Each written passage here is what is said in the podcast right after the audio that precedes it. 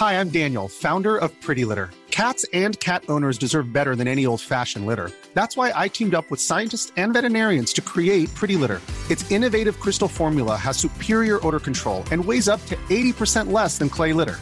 Pretty Litter even monitors health by changing colors to help detect early signs of potential illness. It's the world's smartest kitty litter.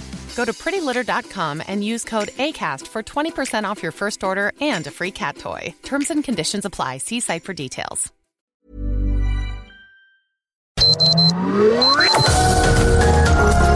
Heraldo Media Group presenta Sergio Sarmiento y Lupita Juárez. Información veraz y oportuna con un toque personal y humano.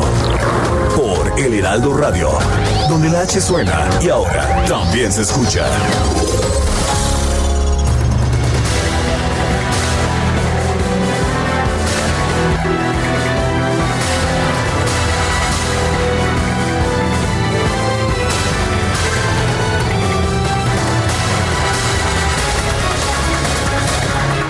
Más del 99% de los votos contados, eh, resulta triunfador el apruebo. Más del 78% de los votos aprueban reformar la constitución de Chile. El presidente Sebastián Piñera elogió los resultados del referendo nacional celebrado el domingo para desechar la constitución de la era de que empezó en la era de Pinochet, pero que fue reformada completamente por el socialista Ricardo Lagos. Catalogó este triunfo este resultado como un triunfo para la democracia. Dijo el presidente Piñera, este triunfo de la democracia debe llenarnos de alegría y esperanza. Hasta ahora la constitución nos ha dividido, de ahora en adelante todos debemos colaborar para que la nueva constitución sea un gran sello de unidad, de estabilidad y de futuro. Una nueva carta de gobierno era una de las demandas de las manifestaciones antigubernamentales que estallaron el año pasado y que se mantuvieron en estos últimos días. De hecho, este fin de semana fue destruida, fue quemada una iglesia por manifestantes sin que la policía hiciera nada para evitarlo. Grandes multitudes se reunieron ayer en la Plaza Italia de Santiago para celebrar el resultado del referendo con pancartas que decían adiós general. Los chilenos van a votar en una asamblea constitucional para redactar el documento en abril del año que viene. Son las 7 de la mañana, 7 de la mañana con un minuto. Hoy es lunes 26 de octubre del 2020. Yo soy Sergio Sarmiento y quiero darle a usted la más cordial bienvenida a El Heraldo Radio. Lo invito a quedarse con nosotros. Aquí va a estar bien informado, pero también puede pasar un momento agradable ya que siempre hacemos un esfuerzo por darle a usted el lado amable de la noticia. Guadalupe Juárez, ¿cómo estás? Muy buenos días. Hola, ¿qué tal? Sergio Sarmiento, buenos días para ti. Amigos, qué gusto saludarlos en este inicio de semana. Muy buenos días para todos. Les tengo información que tiene que ver con el sector salud y lo que se dio a conocer ayer en la conferencia. Fíjense que el sector salud reconoce subregistro, más de 50 mil casos fuera del conteo. De acuerdo a la Secretaría de Salud, se reveló que en nuestro país hay un cálculo de 139 mil 150 fallecimientos atribuibles al coronavirus SARS-CoV-2, según el corte realizado al 26 de septiembre. Esta cifra representa 50.229 muertos más que las 88.924 confirmadas hasta anoche y se desprende del análisis de exceso de mortalidad por todas las causas que realizan diversas dependencias. Eh, se explicó que el grupo interinstitucional que investiga el tema revisó los 193.170 casos y los comparó con la base de datos de los certificados de defunción y para ello se tomaron en cuenta aquellos que contenían entre las causas de muerte términos relacionados como SARS-CoV-2 y COV y también se incluyeron aquellos que referían una neumonía atípica o síndrome de distrés respiratorio que fueron muy frecuentes. Déjenme decirles que pues eh, también, también se incluye y llamó la atención estos eh, casos que se presentaron en el Senado. El reciente brote de COVID-19 en el Senado suma tres contagios y un pues un legislador muerto, por cierto. La senadora de Movimiento Ciudadano, Verónica Delgadillo, confirmó que dio positivo a la enfermedad, mientras que este sábado el senador José Alberto Galarza, también de Movimiento Ciudadano, así como la panista Guadalupe Saldaña, confirmaron que eran portadores del virus. A sus casos se suma la muerte el sábado del senador de Morena, eh, Joel Molina. Mucho se dijo que había sido pues una situación de descuido por aprobar eh, el, que se cancelaran los fideicomisos y que esto pues había dado eh, la pues lo, como resultado este contagio tan alto de legisladores. Pero bueno por lo pronto así están las cosas. Van a seguir trabajando por cierto. Se van a modificar se van a hacer pruebas eh, van a trabajar algunos presenciales otros no. En fin se van a tomar diferentes medidas el presidente de la República, Andrés Manuel López Obrador, dijo el sábado en una pues en un mitin allá en Nava, Coahuila, que las energías limpias son un sofisma y que lo que debe hacer el país es comprar más carbón. Utilizaron otro sofisma, dijo lo de las energías limpias, el que estas plantas de la Comisión Federal de Electricidad ya son viejas y contaminan y que por lo mismo era mejor la producción de energía con gas, las termoeléctricas o las eólicas o la energía solar, energías que en efecto no contaminan pero están subsidiadas, produzcan o no produzcan, es lo que dijo, lo que dijo el presidente, quien señaló que pues que aumentaría las compras de carbón de los productores de allá de Coahuila. Dijo, hace 20 años la CFE producía toda la energía eléctrica que se consumía en México. Sin embargo, con la política neoliberal empezaron a engañar, a decir que si no se privatizaba la industria eléctrica nos íbamos a quedar sin luz, que no tenía capacidad la CFE para producir la energía que demandaba el desarrollo de México. Con ese sofisma, dijo, con esa mentira y con la reforma a una ley secundaria en 1992, el gobierno de Salinas comenzó la privatización de la industria eléctrica. Son las 7 de la mañana con 6 minutos.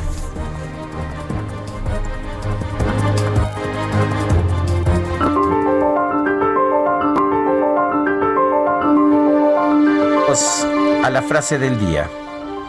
El visible universo era una ilusión o más precisamente un sofisma. Jorge Luis Borges.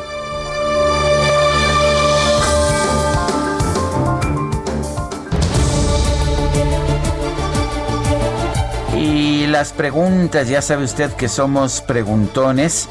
Bueno, pues este eh, viernes pasado yo no estaba por ahí, pero hice la siguiente pregunta. ¿Hace bien AMLO en obstaculizar la inversión privada en energía?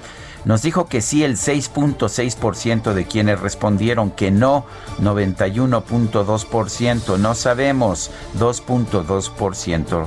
Respondieron 22.264 personas. Y esta mañana, temprano en la mañana, ya coloqué la siguiente pregunta en mi cuenta personal de Twitter arroba Sergio Sarmiento. ¿Usted piensa como el presidente que las energías limpias son un sofisma? Nos dice que sí 2.7%, que no 84.3% y responden no sabe que es un sofisma 12.9%. En 42 minutos hemos recibido 2.800, 2.995 participaciones. Las destacadas del Heraldo de México. Y ya está lista Itzel González con las destacadas. Itzel, ¿qué tal? Buen inicio de semana. Lupita, Sergio, amigos, muy buenos días. Excelente inicio de semana. Arrancamos con toda la actitud. Hoy es lunes 26 de octubre del 2020, por supuesto, con muchísima información que se publica esta mañana en el Heraldo de México, prácticamente todo lo acumulado del fin de semana. Así que, ¿qué les parece si comenzamos con las destacadas? En primera plana, por COVID-19, gobierno reconoce subregistro de muertos. El titular del Senaprese, Roy López, asegura en Palacio Nacional que hay 50.229 fallecimientos que pudieran estar asociados, pero no contados. Repuntan contagios, Congreso en crisis sanitaria. Entre trabajadores y legisladores se reportan 660 casos positivos por COVID. Piden posponer actividades. Ciudad de México, San Lorenzo, Tezonco, cementerio pandémico. En el lugar se ha inhumado a 779 personas fallecidas por COVID-19. El acceso es restringido y los protocolos severos. Estados, Alianza Federalista, anuncian reclamo, alistan llamado conjunto sobre la eliminación de fideicomisos y recortes. Orbe, por pandemia, España en estado de alarma. El gobierno quiere que esa medida dure hasta el 9 de mayo de 2021. También decretó toque de queda. Meta, NFL, una gran señal. Steelers vence a Titanes y es líder de la americana. Cuando dos franquicias con cinco triunfos o más chocan, el ganador va al Super Bowl. Y finalmente, en mercados, año para el olvido. Solo 12% de las empresas salvan pérdidas. Cerca del 60% de las empresas mexicanas tienen problemas de liquidez. Sergio Lupita, amigos, hasta aquí las destacadas del Heraldo. ¡Feliz lunes! Igualmente, Itzel, gracias. Buenos días. Son las 7 de la mañana con 10 minutos. Hoy es lunes 26 de octubre del 2020. Vamos a un resumen de la información más importante. Director del Centro Nacional de Programas Preventivos y Control de Enfermedades, Rui López Ridaura, informó que de enero a septiembre a nivel nacional se registraron 193.170 muertes, más que las previstas para ese periodo, de las cuales 139.000 son atribuibles al COVID-19. Una vez que incluimos esto, encontramos 193.153 defunciones que pudieran estar asociadas, es decir, que en alguno de sus registros se menciona algo que puede ser COVID, lo que representa el 72%. Bueno, y en su reporte diario sobre el coronavirus, la Secretaría de Salud reportó que en México hay 891.160 contagios y 8, bueno, son 88.000 891.160 contagios y ya van 88.924 decesos, pero esto pues eh, lo que conocemos de manera oficial, aunque ya escuchó usted al eh, doctor Rui López diciendo pues las cifras, dando a conocer las cifras de subregistro. El gobernador de Hidalgo, Omar Fayad, dio a conocer la muerte de Héctor Felipe Hernández, presidente municipal electo de San Agustín Tlaxiaca, a causa del COVID-19. Pues este sábado también falleció el senador de Morena, Joel Molina Ramírez, por complicaciones de salud derivadas de COVID-19. Lo más inquietante es que participó en la reunión, en la reunión del, del pleno del martes 20 y aparentemente un día antes ya había dado positivo al COVID. Sabía que, se sabía que estaba enfermo y aún así lo mandaron llamar. La senadora de Movimiento Ciudadano Verónica Delgadillo informó que dio positivo a la prueba de coronavirus, por lo que se va a mantener trabajando desde casa. El presidente de la Junta de Coordinación Política del Senado, Ricardo Monreal, informó que todos los coordinadores parlamentarios van a establecer nuevas medidas para evitar más contagios en la Cámara Alta. Sin embargo, el coordinador de Morena, Ricardo Monreal, aseguró que para honrar la memoria del senador Joel Molina, van a continuar con su ritmo de trabajo para lograr la transformación del país. Para honrar su memoria no bastan hacer homenajes o actos que recuerden su bondad y su congruencia, sino debemos continuar trabajando en lo que él creía y por lo que él luchaba. Seguiremos transformando el marco legislativo que nos propusimos y continuaremos caminando en unidad de propósitos y con firmeza a pesar de la miseria y la ruindad que aún en la desgracia que nos enluta y entristece se ha utilizado para atacarnos y para medrar sobre nuestras causas. Bueno, y la bancada del PAN solicitó a la mesa directiva y a la Junta de Coordinación Política que apliquen pruebas antes de cada sesión, pospongan las actividades legislativas, se reactive el trabajo a distancia y se refuercen todos los protocolos sanitarios. El coordinador del PRI, Miguel Ángel Osorio Chong, propuso que quienes ingresen al salón de sesiones del Senado presenten una prueba de COVID-19 con resultado negativo. Y por otro lado, la Secretaría de Salud presentó la actualización del semáforo de riesgo epidemiológico en el que Chihuahua regresa al color rojo, mientras que Baja California, Baja California Sur, Quintana Roo, San Luis Potosí y Michoacán pasaron de amarillo a naranja. La jefa de gobierno de la Ciudad de México, Claudia Sheinbaum, informó que los días 1 y 2 de noviembre todos los panteones públicos y privados de la capital van a permanecer cerrados para evitar concentraciones de personas. Y en Estados Unidos, Mark Short, el jefe de gabinete del vicepresidente Mike Pence, fue diagnosticado con coronavirus. El presidente del gobierno español, Pedro Sánchez, declaró un nuevo estado de emergencia nacional y un toque de queda de las 11 de la noche a las 6 de la mañana para tratar de frenar el repunte del COVID-19 en ese país. El gobierno de Italia informó que a partir de este lunes entrarán en vigor nuevas medidas sanitarias como el uso obligatorio de mascarillas, el cierre de gimnasios, de albercas y de cines, además de horarios restringidos en restaurantes y cafeterías. El gobierno de Polonia informó que el presidente Andrzej Duda fue diagnosticado con COVID-19, por lo que ya se encuentra en aislamiento. Durante una sesión de la Cumbre Mundial de Salud, el secretario general de la ONU, Antonio Guterres, llamó a la solidaridad mundial contra la pandemia, a la cual considera la mayor crisis de nuestra era.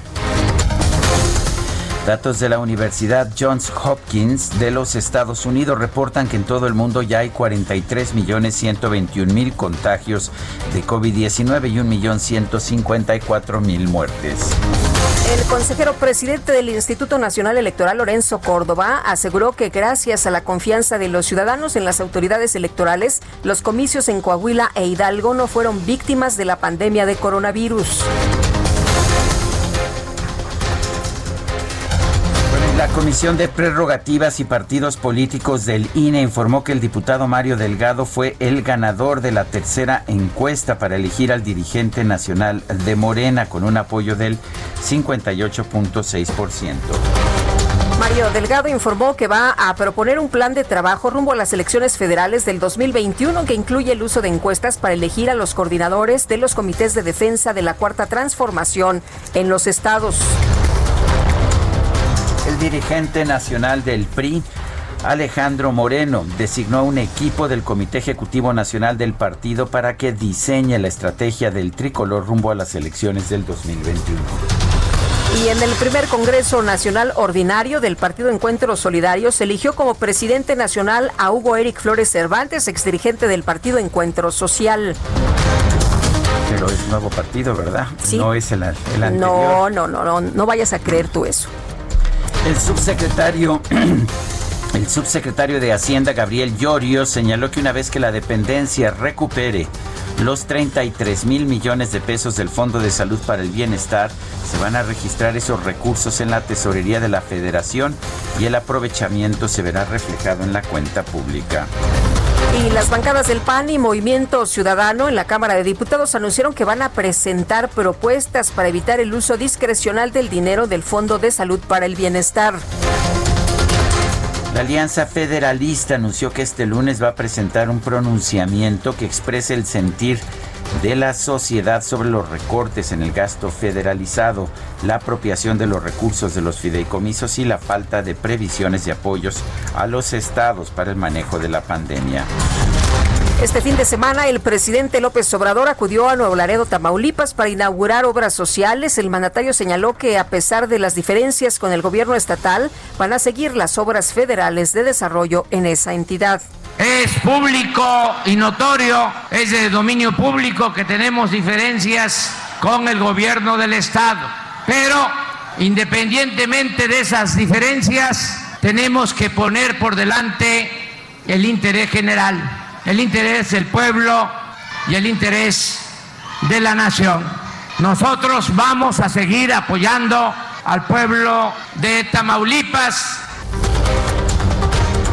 el gobernador de Tamaulipas, Francisco García Cabeza de Vaca, pidió al presidente privilegiar el diálogo y no politizar asuntos como el reparto de agua y la llegada de recursos federales donde hemos insistido que de alguna manera tiene que haber equidad en la distribución de los recursos. Por supuesto que nos sumamos a los esfuerzos del gobierno de la República en apoyar a los estados que menos tienen. Sabemos que tienen muchas necesidades, pero también sabemos que para poder seguir generando riqueza y desarrollo y empleo necesitamos ser más competitivos. Y yo lo que he pedido, señor presidente, y lo digo con mucho respeto, en este caso a los diputados, es que no me agarren a mí de pretexto. Congresistas de los Estados Unidos acusaron al gobierno federal de violar el espíritu del TEMEC por otorgar un tratamiento regulatorio preferencial a Pemex y retrasar o cancelar los permisos directos para las empresas de energías estadounidenses.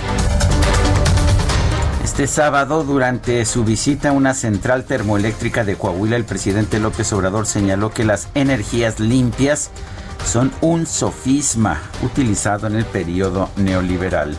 Utilizaron otro sofisma, lo de las energías limpias, el que estas plantas de la Comisión Federal de Electricidad ya son viejas y contaminan y que por lo mismo era mejor la producción de energía con gas, las termoeléctricas o las eólicas o energía solar, energías que en efecto no contaminan pero están subsidiadas.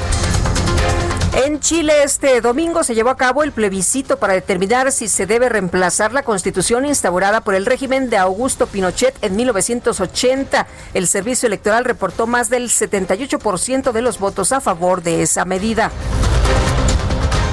El presidente de Chile, Sebastián Piñera, consideró que el plebiscito fue un triunfo de la democracia y aseguró que prevaleció la unidad sobre la división. A partir de hoy, todos debemos colaborar para que la nueva constitución sea el gran marco de unidad, de estabilidad y de futuro, y que se constituya en la casa de todos y en la ley fundamental de la República, respetada y legitimada por todos los chilenos. En información de los deportes, los Dodgers de Los Ángeles se impusieron por pizarra de 4-2 sobre los Rays de Tampa Bay en el quinto juego de la Serie Mundial.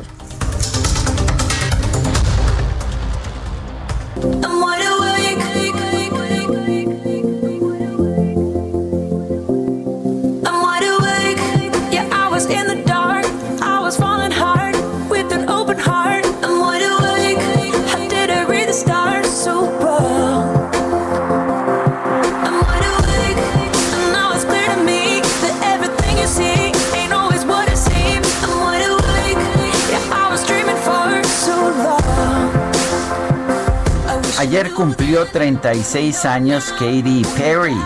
Supongo que no me invitaron a la fiesta por esto de la pandemia, pero pues bueno, se entiende, se entiende, pero eso no significa que no la festejemos nosotros aquí en el Heraldo Radio. Sí, Katy Perry, quien nació el 25 de octubre de 1984 en Santa Bárbara, California, ya tiene 36 años y vamos a empezar escuchando esta que se llama Wide Awake. ¿Te gusta Katy Perry? Sí me gusta, mi querido Sergio. Tengo unas ahí que ya tengo la lista, ya me formé para, ya sabes, las peticiones de esta mañana. Y ayer las chavas muy contentas, ¿no? De que, de que escucháramos el día de hoy a Katy Perry las chavas muy contentas, o sea, sí, nuestras, nuestras compañeras de, producción, hasta dinero hubo, fíjate. Dinero hubo, bonita trenza, chava. Guadalupe Juárez. ¿Sí te gusta? claro que sí. Ah, muy bien, muy, chava Guadalupe Juárez con su trenza de hoy. Oye, que ya no se dice chavas, que ya no lo repitas. Ah, ¿no? ¿Quién dice? El, el, aquí el, el auditorio. El auditorio dice. Que es como que, es como si vas a una fiesta, empiezas a bailar y aplaudes. ¿Así? ¿Ah, sí, entonces ya mejor. Ya estás. Sí, ya, ya estás. Ya estás señalando que no eres tan chavo. Ya, ajá. Entonces mejor. Bueno, son las 7 de la mañana con 23 minutos. Mejor. las niñas. Son las niñas. Eso está bien. Vámonos con Augusto, con el niño Augusto Atempa que anda por San Antonio Abad. Adelante, Augusto. Sí, Sergio Lupita, muy buenos días. Pues tenemos un trailer atorado en un bajo puente que se encuentra en la incorporación en San Antonio Abad y Fray Servando. Ya se encuentran elementos de la Secretaría de Seguridad Ciudadana, pues ayudando a retirar este vehículo que está atorando el tráfico para todos aquellos que buscan llegar hacia la calzada de Tlalpan hay que utilizar las, las calles que conectan con la colonia obrera para poder llegar a su destino. Por lo pronto, Sergio Lupita, mi reporte. Muchas gracias, Augusto Atempa. Muy buen día. Son las 7 de la mañana con 24 minutos. Le recuerdo, Guadalupe Juárez y Sergio Sarmiento estamos en el Heraldo Radio. Nos gusta escuchar sus opiniones, sus comentarios. porque no nos manda uno a WhatsApp? 55 20 10 96 47. Pueden ser comentarios grabados o pueden ser de texto. 55 20 10 96 47. Regresamos en un momento más.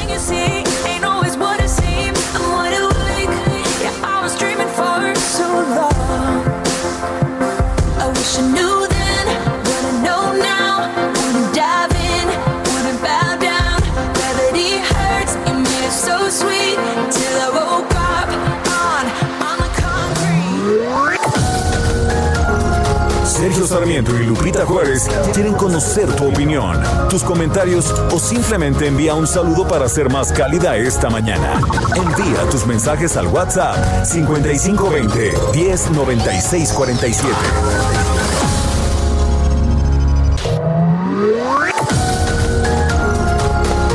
Continuamos con Sergio Sarmiento y Lupita Juárez por El Heraldo Radio.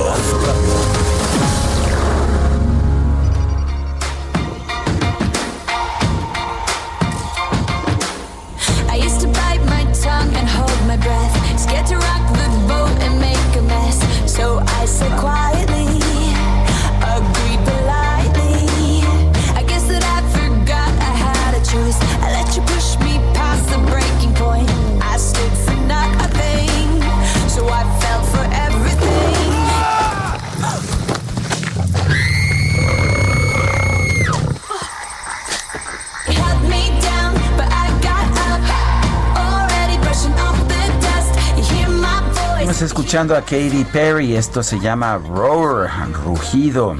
Ayer fue su cumpleaños, cumplió 36 años.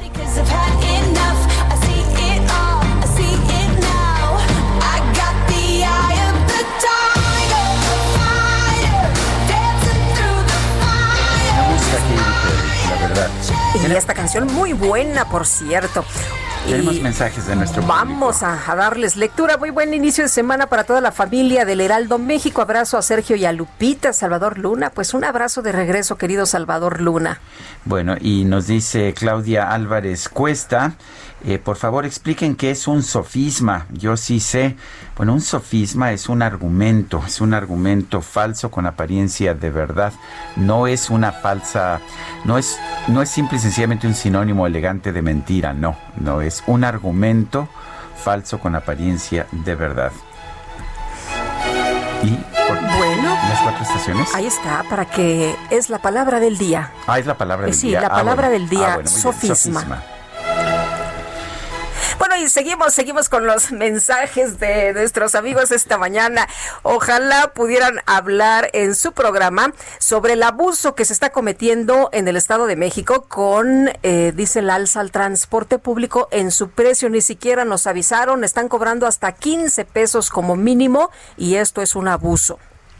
También Gilberto Vázquez dice, creo que es preocupante que el gobierno federal no haga nada para evitar la toma de casetas de cobro en carreteras. No sé si sean carreteras concesionadas, lo cual haría pensar que quieren tronar a los concesionarios. Habrá que investigar al respecto. Ayer regresé yo de Acapulco por carretera, dos de las casetas tomadas. En unas te cobraban 100 pesos, en otra te cobraban 50 pesos. Ya ni siquiera hay pretensión de decir que pertenecen a clase, a grupos políticos. No, son simples cobros de de, extorsión es derecho de paso, no hay, no hay de otro, es un negocio. Bueno, pues ante los recientes contagios de COVID-19 en el Senado, legisladores del PAN demandaron al presidente de la mesa directiva, Eduardo Ramírez, y al presidente de la Junta de Coordinación Política, Ricardo Monreal, que se tomen medidas. Eduardo Ramírez, presidente de la mesa directiva del Senado, gracias por platicar con nosotros esta mañana. Muy buenos días.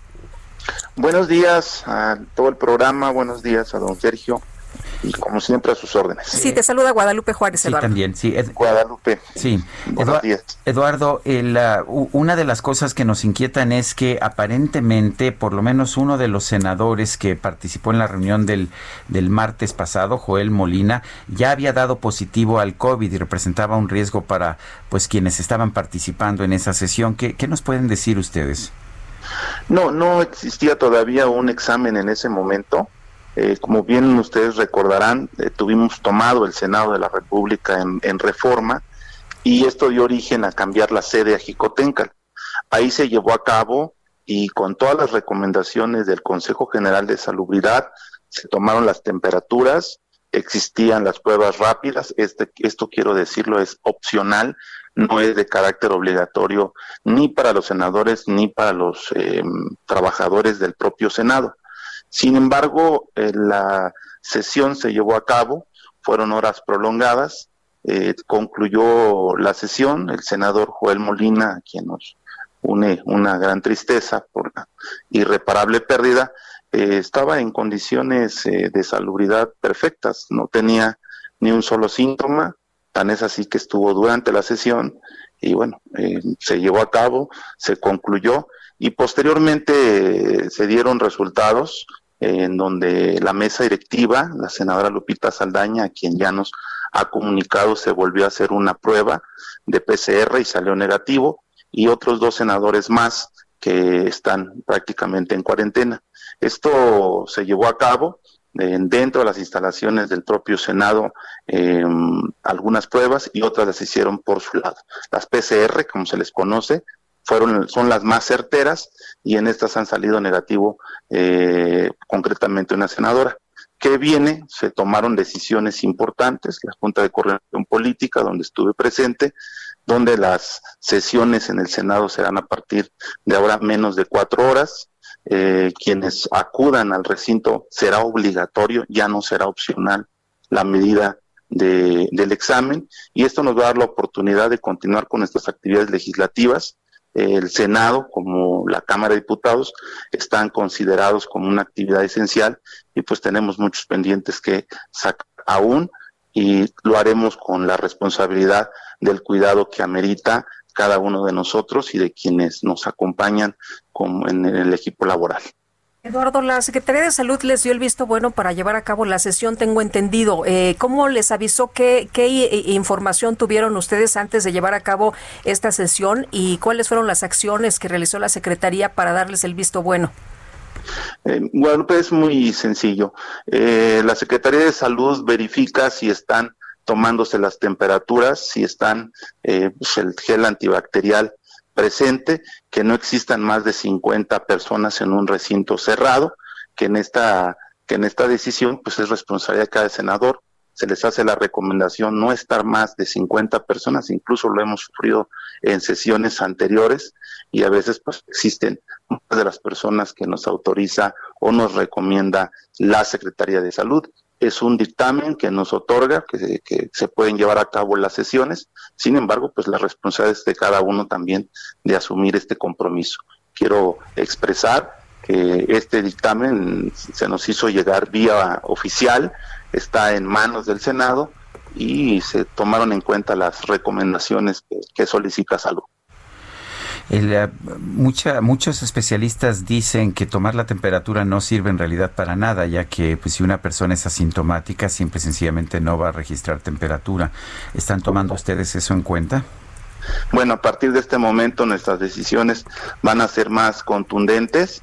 Eh, será a través de la PCR, es decir, el día de hoy tendremos ahí para hacer los exámenes en el Senado y parte de la mañana del martes para que tengamos los resultados eh, y los que salgan negativos, pues definitivamente no tendrán acceso. Si no se junta el quórum, porque puede darse la, el, el, resultado que existan más contagiados o que existan personas con, con este con este virus y no tengan síntomas, pues esperaremos los resultados para tomar una decisión con responsabilidad.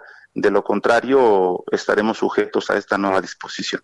Eduardo, ¿qué le responderías a, quienes en redes sociales, a quienes en diferentes espacios han estado discutiendo sobre este tema de que obligaron a los legisladores a estar presentes con el afán de que pues eh, tomara la decisión de la desaparición de los fideicomisos sin importar la salud?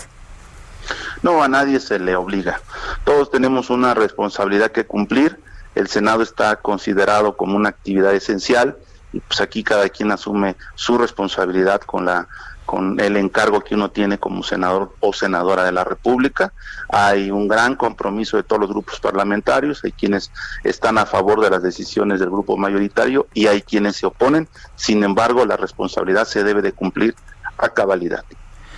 Eh, ¿Qué viene ahora entonces? Se van a aplicar estas pruebas, pero va a seguir sesionando de forma normal el Senado.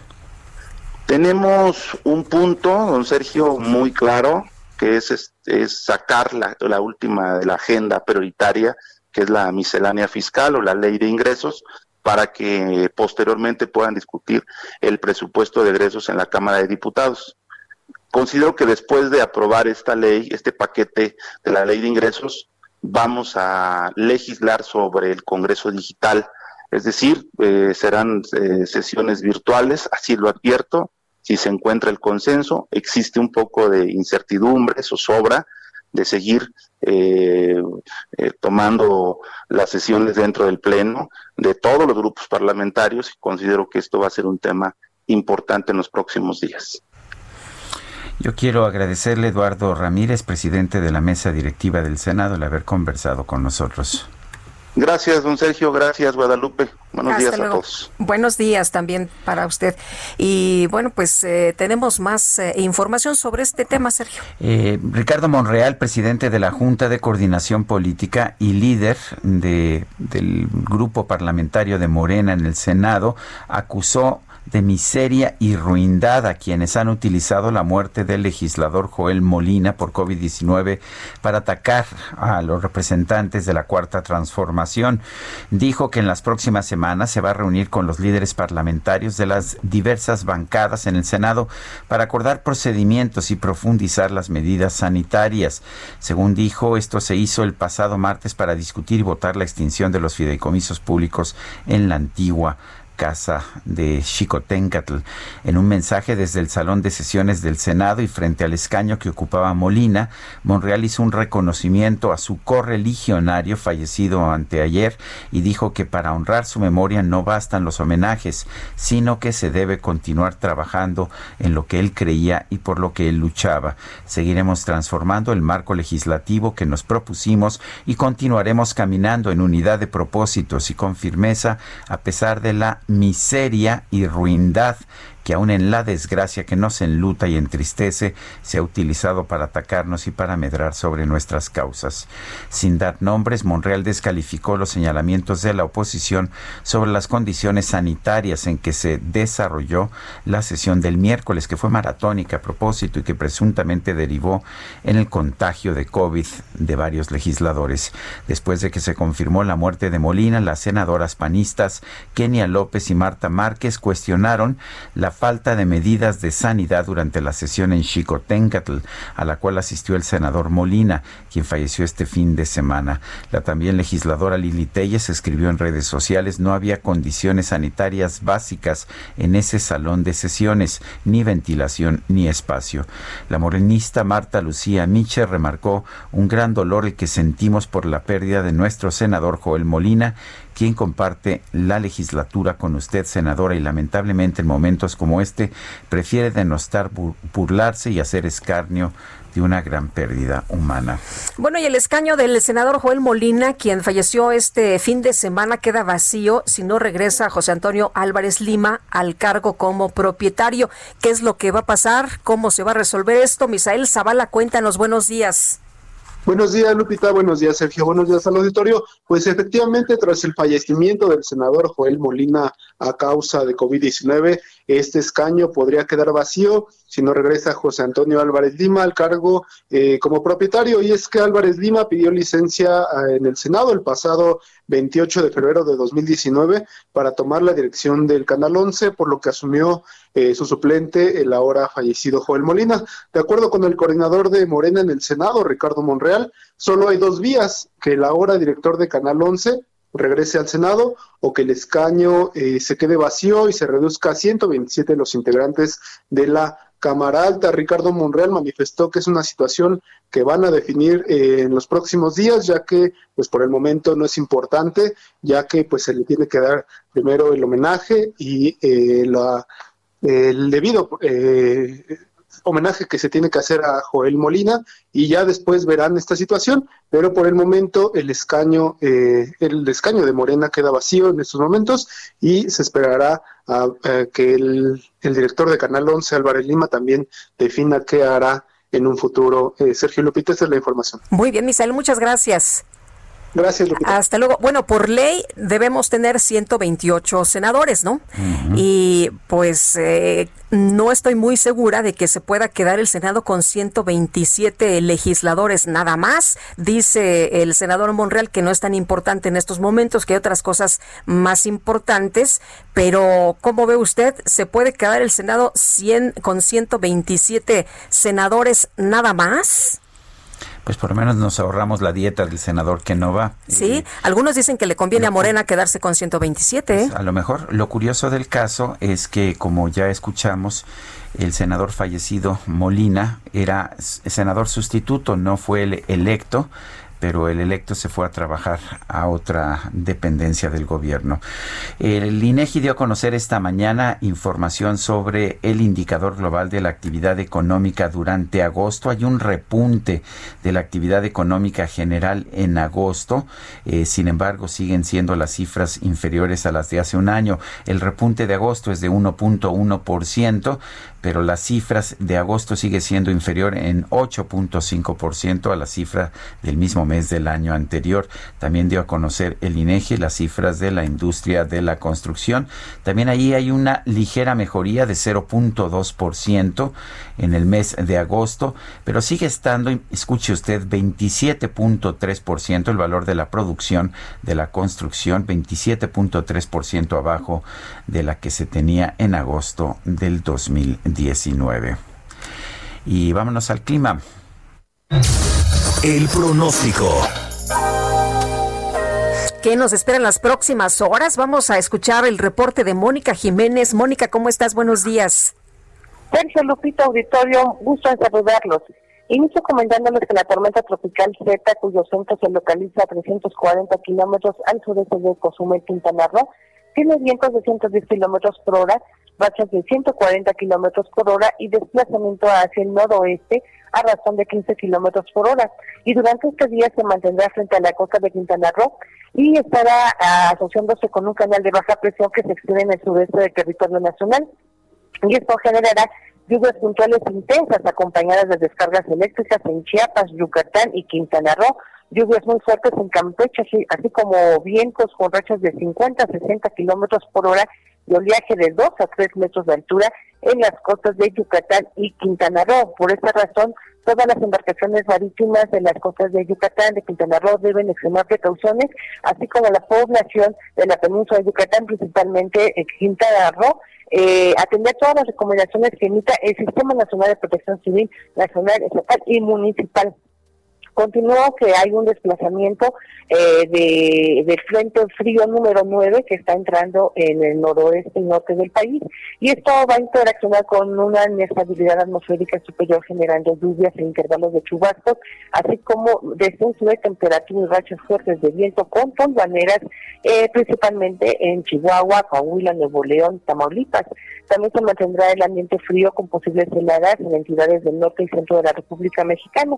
Finalmente, las condiciones de caída de agua nieve o nieve. Eh, hay posibilidad en las zonas eh, altas de, eh, de las montañas de Chihuahua durante las primeras horas del día martes.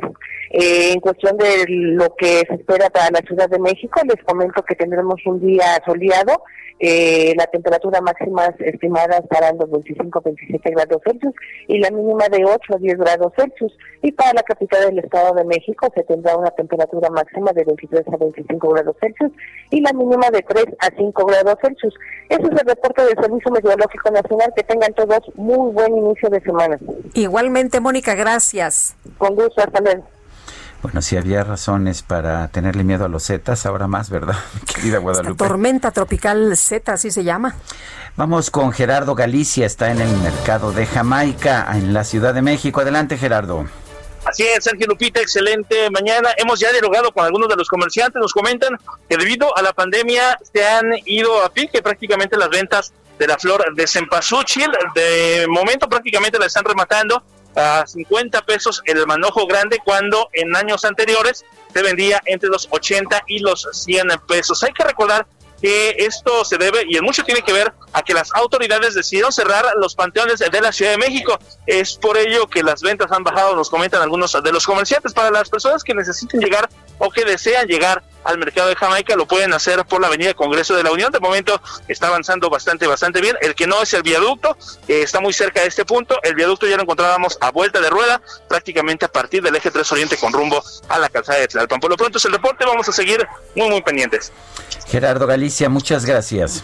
Hasta luego. Hasta luego, muy buenos días. Pues sí, la crisis ha golpeado a prácticamente todo el mundo y los vendedores de flores ahí en Jamaica no son la excepción.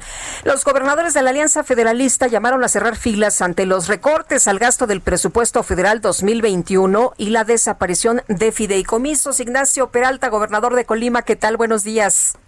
Buenos días, saludo también a Sergio, a todos los que nos escuchan. Buenos días. Efectivamente, el día de hoy los gobernadores que hemos formado esta alianza federalista, vamos a tener cada quien en sus propias entidades federativas, son eventos sencillos, simples, con poca gente, cuidando la normatividad en materia de la pandemia, pero con mensajes muy claros de una enorme preocupación por la desaparición que aprobaron en el legislativo de los fideicomisos y de muchas otras medidas que desde el 2019 se han tomado en materia presupuestal que han prácticamente desarticulado eh, de forma transversal pues todos los campos, áreas de política pública y han eh, pues también eh, quitado posibilidades a los estados de poder hacer frente a muchos temas que normalmente resolvemos con esos recursos y que sin ellos pues no va a ser posible. ¿Están unidos los, los gobernadores de la Alianza Federalista en esta posición? Sí, los, los, todos los gobernadores del día de hoy vamos a hacer esos pronunciamientos, que además es algo muy, muy importante. Los pronunciamientos de hoy, eh, no solamente la preocupación que vamos a manifestar los gobernadores, está la sociedad civil ahí representada. Es decir, nos van a acompañar representantes, por ejemplo, de los creadores, de los artistas, de los investigadores, de los deportistas, de muchos ah, de muchas áreas, de representantes de muchas áreas de la política pública que hablarán por ellos mismos, que manifestarán pues sus preocupaciones por estas decisiones que se han venido a tomar. Eh, Ignacio, en el caso de, del presupuesto federal, ¿qué es lo que le van a pedir al gobierno? ¿Qué es lo que le van a pedir precisamente pues a quienes lo van a estar revisando? Bueno, yo creo que el, gobierno ya envió el paquete económico, y la reflexión se tiene que hacer ahora en el legislativo y voy a poner dos ejemplos, dos, dos temas como ejemplo. Uno es eh, la desaparición del Fortasec, que en materia de seguridad para los municipios, pues sí, es una afectación muy importante y bueno, pues es una defensa de un fondo que ni siquiera manejamos los gobernadores, es un tema estrictamente municipal, pero consideramos que los municipios deben de fortalecerse para poderse coordinar bien, tener los elementos necesarios en materia de seguridad. De lo contrario, no van a poder hacer la parte que le corresponde y sobre todo no van a poder cumplir con el mandato constitucional. Otro ejemplo es eh, concurrencia, que son fondos muy importantes que, con que se apoya el campo a, estos fondos también se le aporta dinero estatal y también dinero a los productores y está totalmente desaparecido. ¿no? Y pondría un tercer ejemplo, que son los fondos para infraestructura. De 21 fondos para construir, para obra pública, para infraestructura, quedan 5. Eh, el colapso en la obra pública es brutal y más allá de el mal momento que están pasando las constructoras, el sector de construcción está pasando por un momento muy complicado, pues eh, no se está haciendo obra. En Colima tenemos eh, pues los índices de obra pública federales prácticamente en cero y lo que podemos hacernos como Estado pues es mucho más limitado. Eh, José Ignacio, eh, tradicionalmente habíamos pensado que la izquierda favorecía un mayor federalismo y los gobiernos de derecha o del centro un mayor centralismo, pero no estamos viendo un mayor federalismo, ¿o me equivoco? Eh, no, no, yo creo que estamos viendo las tendencias históricas en México siempre han sido las fuerzas centrífugas contra las fuerzas centrípetas, pero yo creo que más allá de eh, un, problema de si estamos viendo eh, algo de centralistas contra federalistas. Yo creo que lo que está en juego antes es la democracia en contra del autoritarismo.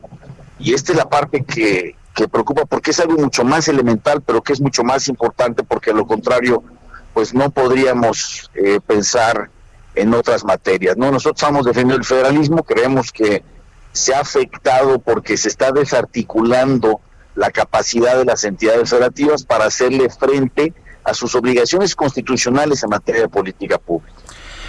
José Ignacio Peralta, gobernador del estado de Colima, gracias por esta conversación. Muchas gracias, Sergio. Me despido de Sergio Lupita. Muchísimas gracias a los dos. Gracias, buenos días. Bueno, son las 7 de la mañana con 54 minutos. Le recuerdo que nos puede usted mandar mensajes de WhatsApp al 55 2010 96 47. 55 2010 96 47. Guadalupe Juárez y Sergio Sarmiento estamos en el Heraldo Radio.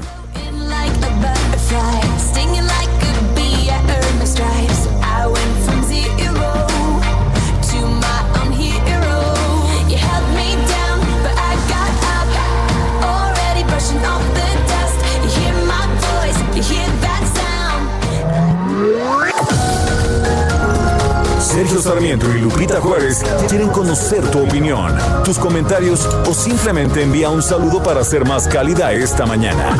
Envía tus mensajes al WhatsApp 5520 109647.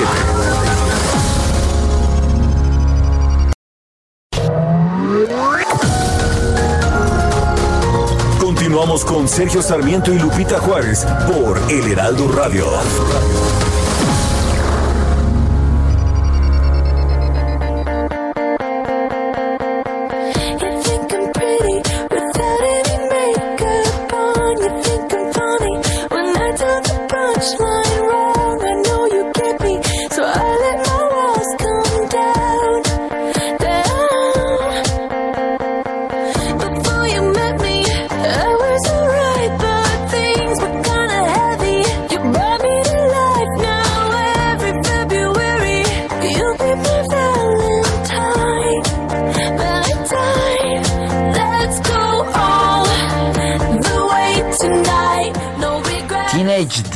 Sí, el sueño de adolescente. Y bueno, no hubo forma de decir que no, ¿eh? Ya ve, lo que dijo la Cali. Oh, poderoso y magnánimo DJ Kike, te imploro, por favor, si puedes poner The One That Got Away o Teenage Dream de la hermosa cumpleañera Katy Perry. Anda, si tú eres todopoderoso. Ahí está DJ Kike yo no sé qué traiga con la Caligot, pero ya, ya, le, ya la complació. ¿Cómo suena qué? El poder del disco. ahí está, ahí está. Dice otra persona en el auditorio, buenos días, ahora resulta que todo es un sofisma, pues ¿en qué planeta vive AMLO? Ya que la iniciativa privada y las energías limpias son toda una realidad en todo el mundo. Este presidente vive en el atraso, eh, dice él, y nos escribe Alfredo Bernal. Otra persona, buen inicio de semana, Sergio Lupita, al escuchar que hay un subregistro de fallecimientos por COVID se me salieron las lágrimas. No sé si fue por tristeza o coraje, aunque nunca creí las cifras de López. Un abrazo, Francisco 1955. Excelente semanita, Sergio y Lupita, María Teresa Torresillas Maldonado y de nuevo, señor Sarmiento, un abrazo por su cumple. Bueno, pues gracias, gracias por, por todos los abrazos, por, eh, por los regalos, por sobre todo los buenos deseos de tanta gente que, que nos escucha, que tanta gente que la verdad que ha encontrado en nosotros Guadalupe un equipo importante para transmitir la información.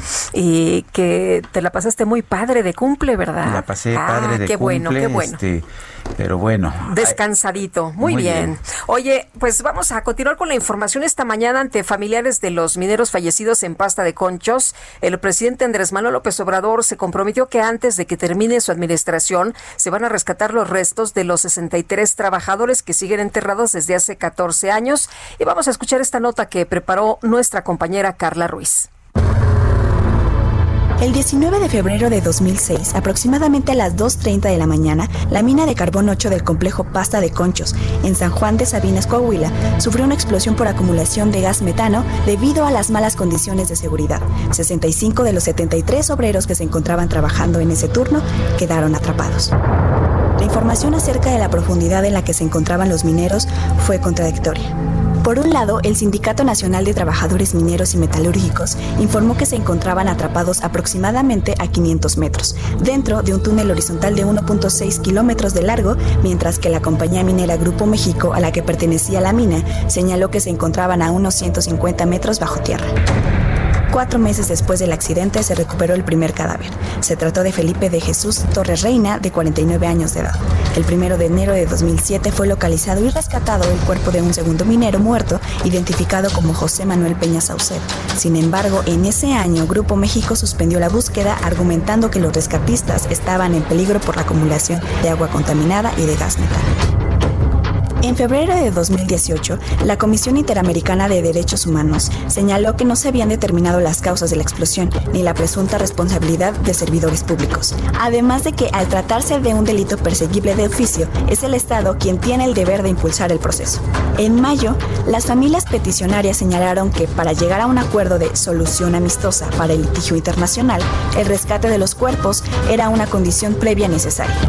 En 2019, el gobierno federal se comprometió con las familias a establecer una mesa de trabajo para delinear la ruta del rescate de los cuerpos de los mineros. En mayo de ese mismo año quedó instalado el Comité para la Reparación y la Justicia en Pasta de Conchos, creado por indicación directa del presidente y encabezado por la Secretaría del Trabajo y Previsión Social, con participación de diversas dependencias del gobierno y de las familias y sus representantes. El viernes pasado, el presidente Andrés Manuel López Obrador presidió el reinicio de las acciones de recuperación de los cuerpos para entregarlos a sus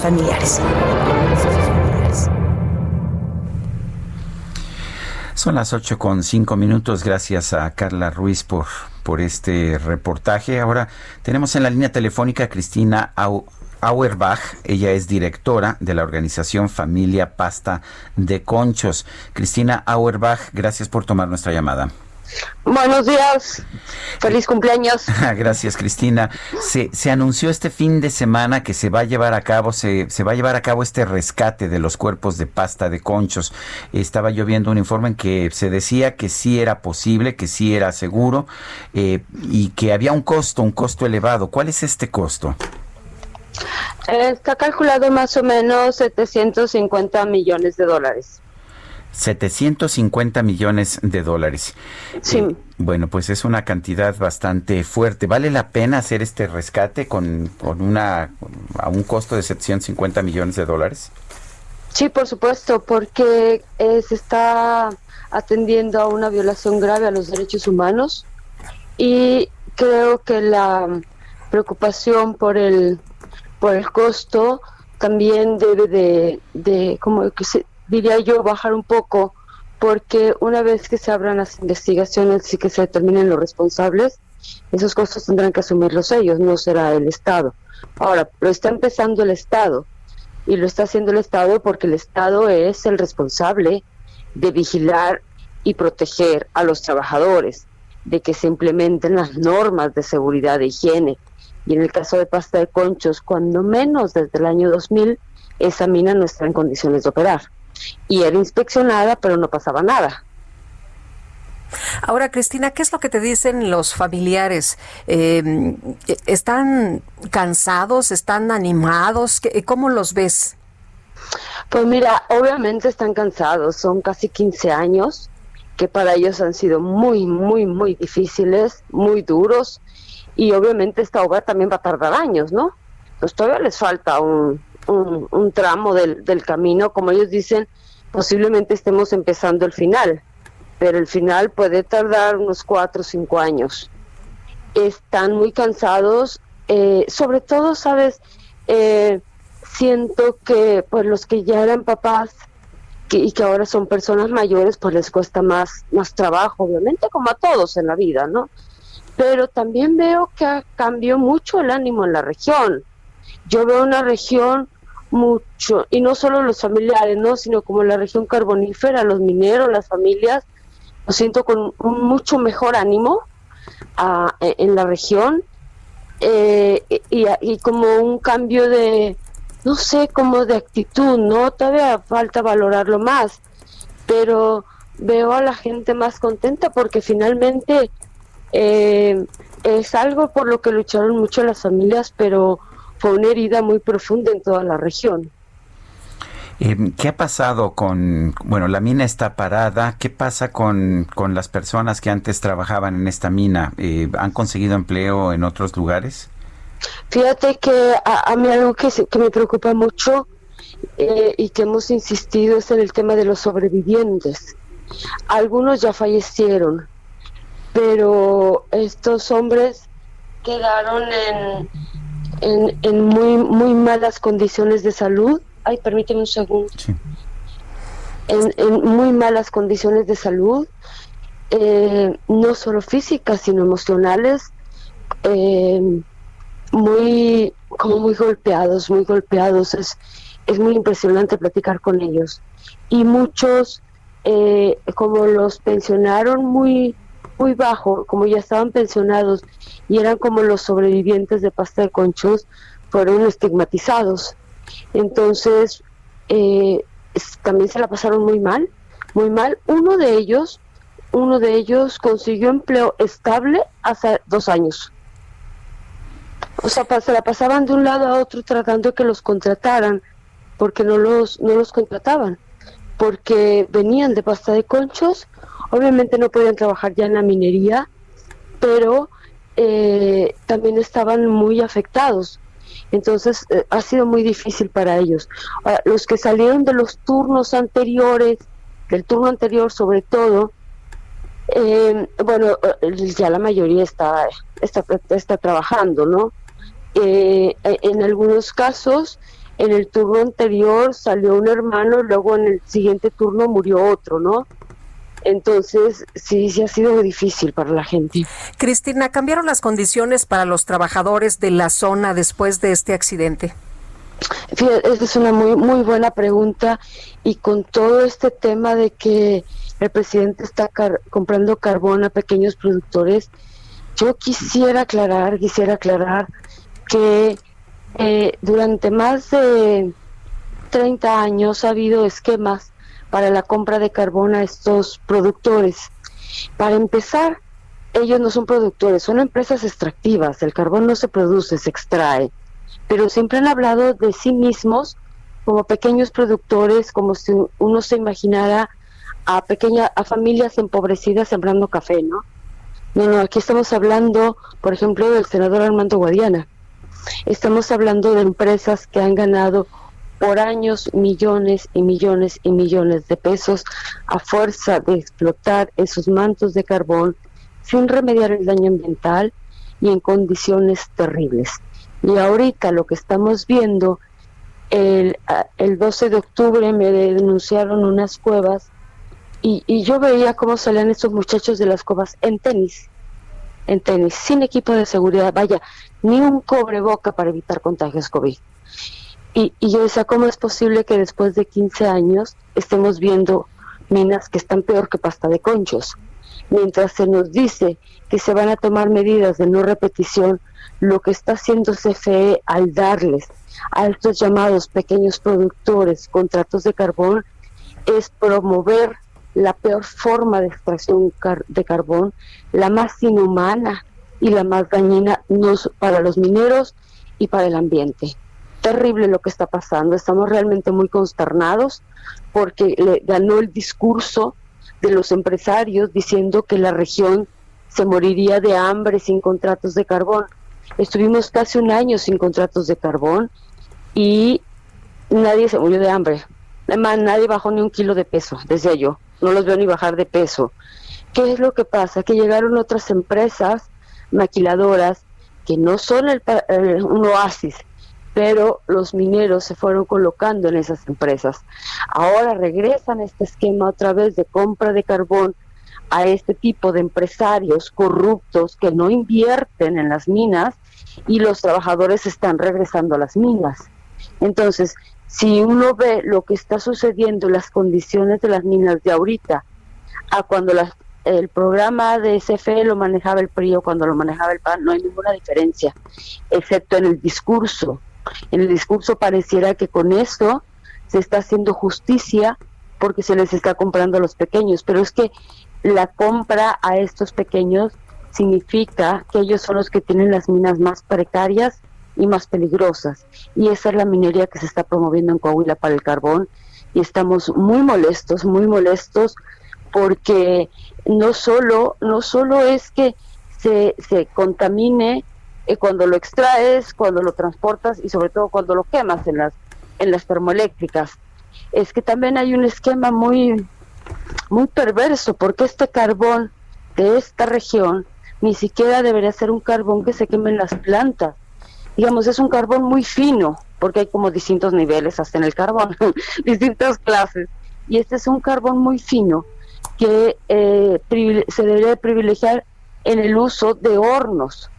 Y sin embargo lo están quemando y mezclando para echar a andar carboeléctricas cuando ya habíamos parado en esta región.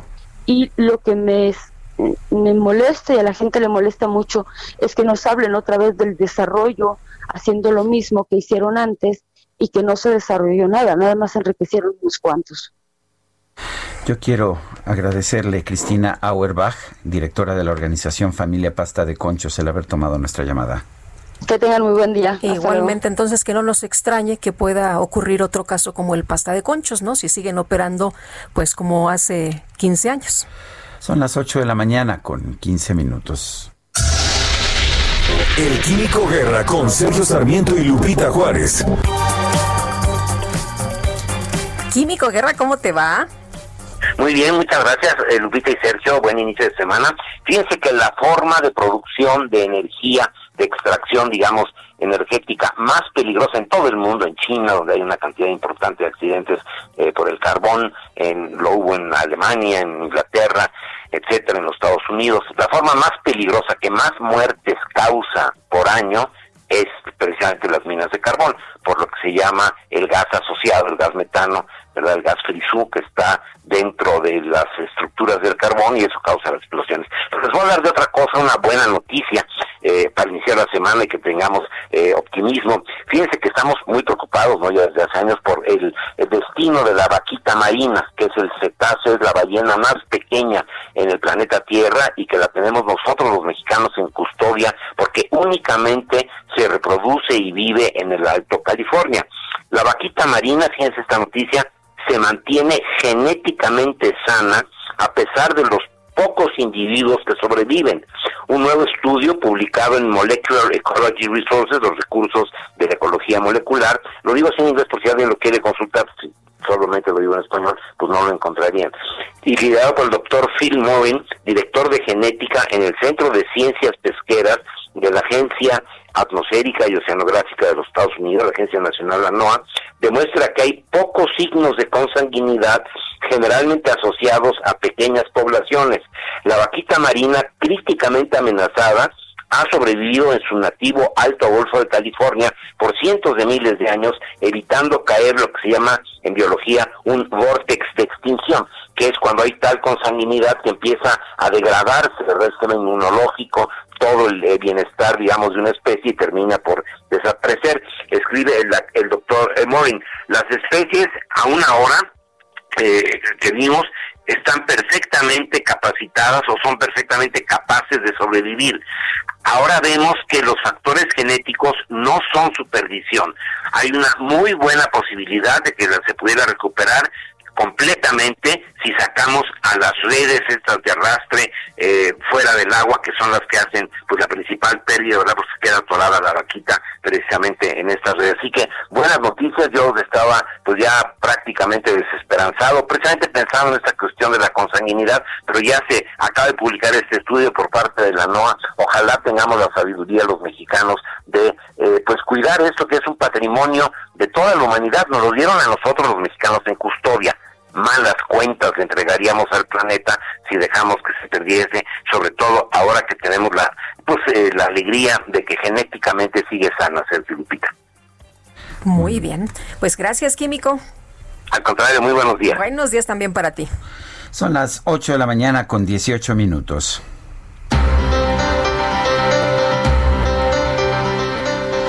Y ya tenemos a Jorge Ramos, periodista de La Silla Rota, en la línea telefónica. Jorge, ¿cómo estás? Buenos días. Sergio, buenos días, Lupita, auditorio. Pues eh, continuamente el metro de la Ciudad de México, que sabemos transporta 4 o 5 millones de personas eh, anualmente. Eh, generalmente es, es, digamos, noticia por algunas circunstancias que le ocurren. Y bueno, en esta ocasión, en la silla rota, eh, detectamos un, un, detalle. Resulta que en la actual administración del sistema de transporte colectivo Metro se ha registrado una ola de robos de materiales, piezas que son esenciales para el funcionamiento de los trenes del metro, por lo que tan solo de enero del 2019 a la fecha se han presentado al menos 12 denuncias ante la Fiscalía General de Justicia de la Ciudad de México. Eh, no hay una estimación precisa, a pesar de que solicitamos la información a través de transparencia y también por los canales de comunicación. Eh, bueno, pues prácticamente el dato que nos dan es que las pérdidas económicas podrían llegar a los 20 millones de pesos.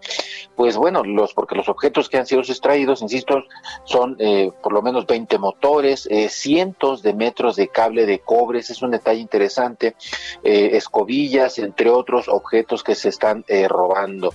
Lo que nos dice el sistema de transporte colectivo es que pues no pueden dar mayor detalle a fin de no afectar el debido proceso de las investigaciones que se están llevando a cabo. Pero bueno, ahí los invitamos a que a que visiten la silla rota y bueno, pues enteren ¿Qué es lo que se están robando? Bueno, hay objetos que pesan casi una tonelada y miden más de un metro y medio y así se los han robado y nadie, nadie se dio cuenta del hurto, Sergio. Imagínate, nadie se da cuenta del hurto, pero eh, finalmente nosotros los ciudadanos y los usuarios terminamos pagando por estos robos. Así es, así es, luego hay accidentes, en fin, eh, fallas, eh, y bueno, pues ahí es donde nos damos cuenta nosotros, pero bueno, ahí está el dato. Como siempre, Jorge Ramos, muchas gracias. Muy buenos días. Buenos días. Y Daniel Magaña, vámonos hasta el Zócalo. Por allá información. ¿Qué nos tienes, Daniel? ¿Qué tal, Lupita? Sergio, muy buen día. Efectivamente, bueno, pues nos ubicamos en la zona de la avenida 20 de noviembre. A partir de la calle de República de Uruguay y no hay paso, elementos de la Secretaría de Seguridad eh, Ciudadana pues están ah, pues eh, precisamente pues trasladando todo el aforo vehicular hacia esta calle de República de Uruguay. Solamente tenemos presencia policíaca importante también enfrente de la Suprema Corte en la calle de Pino Suárez, así que pues prácticamente esta presencia se mantiene en torno a pues este eh, plantón que se ubica en la zona del Zócalo de la ciudad. El resto de las calles realmente todavía no inicia la actividad comercial, así que el avance en calles como Bolívar, parte del eje central Lázaro Cárdenas y Fray Servando avanzan con regularidad. El reporte, muy buen día. Gracias, Daniel, hasta luego. Continuamos atentos, buen día. Y vamos ahora con Augusto Atempa. ¿Qué nos tienes? Eh, ah, se nos cortó la llamada con Augusto Atempa. Vamos a tratar de regresar con él en unos momentos. Vamos a conversar ahora con el gobernador Francisco García Cabeza de Vacas de Tamaulipas. Eh, señor gobernador, gracias por tomar nuestra llamada. Eh, Lupita, qué gusto saludarlos. Igualmente, gobernador, buenos días. Estuvo este fin de semana el presidente de la República por allá, por Tamaulipas, y usted le pidió privilegiar el diálogo y no politizar asuntos que afectan al Estado como, pues, como el tema del agua. Cuéntenos, ¿por qué ese mensaje que algunos consideraron como hostil al presidente? No, no puede ser hostil un mensaje cuando se actúa con respeto, constitucionalidad eh, pero sobre todo eh, pues evitar a toda costa que un problema eh, social se traslade de un estado a otro y tiene que ver pues con el reparto de agua. pero, pero a ver, Sergio, si me permites, vamos a empezar primero que nada señalando pues lo que en muchas ocasiones se nos olvida, que los estados estamos limitados para poder intervenir con temas eh, eh, que tienen que ver con el reparto de agua. La Constitución General es muy clara, que es propiedad de la nación las aguas de los ríos y los afluentes y el uso y aprovechamiento no podrá realizar sino mediante concesiones otorgadas por el Ejecutivo Federal. ¿Qué quiere decir con esto? Que pues es el Ejecutivo Federal eh, quienes pueden en un, momento dado arbitrar cualquier situación que tenga que ver eh, con la repartición, con la distribución del agua y en este caso eh, estamos hablando del acuerdo del 44 que por cierto ya se resolvió, tomaron aguas de dos eh, presas internacionales para poder así cumplir con ese compromiso que casualmente se tiene cada cinco años. sin embargo, pues aquellos distritos de riego, muy particular el 025, que es el más grande de todo el, de todo el país, 205 mil hectáreas, eh, que estarán afectando a cerca de 70 mil eh, familias, pues hoy en día pues no, no cuentan con el, el, el, agua para poder eh, sembrar sus cultivos, cultivos de sorgo, de, soya, de algodón y maíz, entre otros, mismo que estará afectando seriamente a la economía de todas estas familias. Y lo que pedimos es simplemente no politizar el tema. Sabemos que se ha politizado mucho el tema del agua. No queremos caer en esas provocaciones, pero también queremos asegurarnos que las autoridades federales, en este caso eh, la Comisión Nacional el del Agua, asuma su responsabilidad, que entre una mesa de diálogo, que se platique y, y que no se politice, pero que sí se resuelva el tema, Sergio. Gobernador, tenemos 40 segunditos y no quiero dejar de preguntarle sobre el presupuesto. Sí, eh, es otro de los temas eh, que el día de ayer mencionamos. Tamaulipas es el segundo estado que más impuestos aporta a la federación eh, y de cada peso solamente regresan 14 centavos.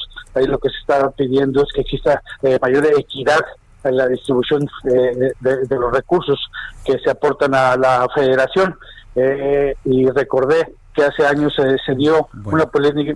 Sí, quieren que sí, si nos da si nos da oportunidad vamos a la pausa y regresamos tenemos que hacer una pausa porque nos enlazamos con muchas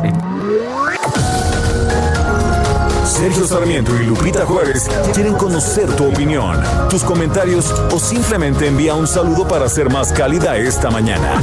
Envía tus mensajes al WhatsApp 5520 109647.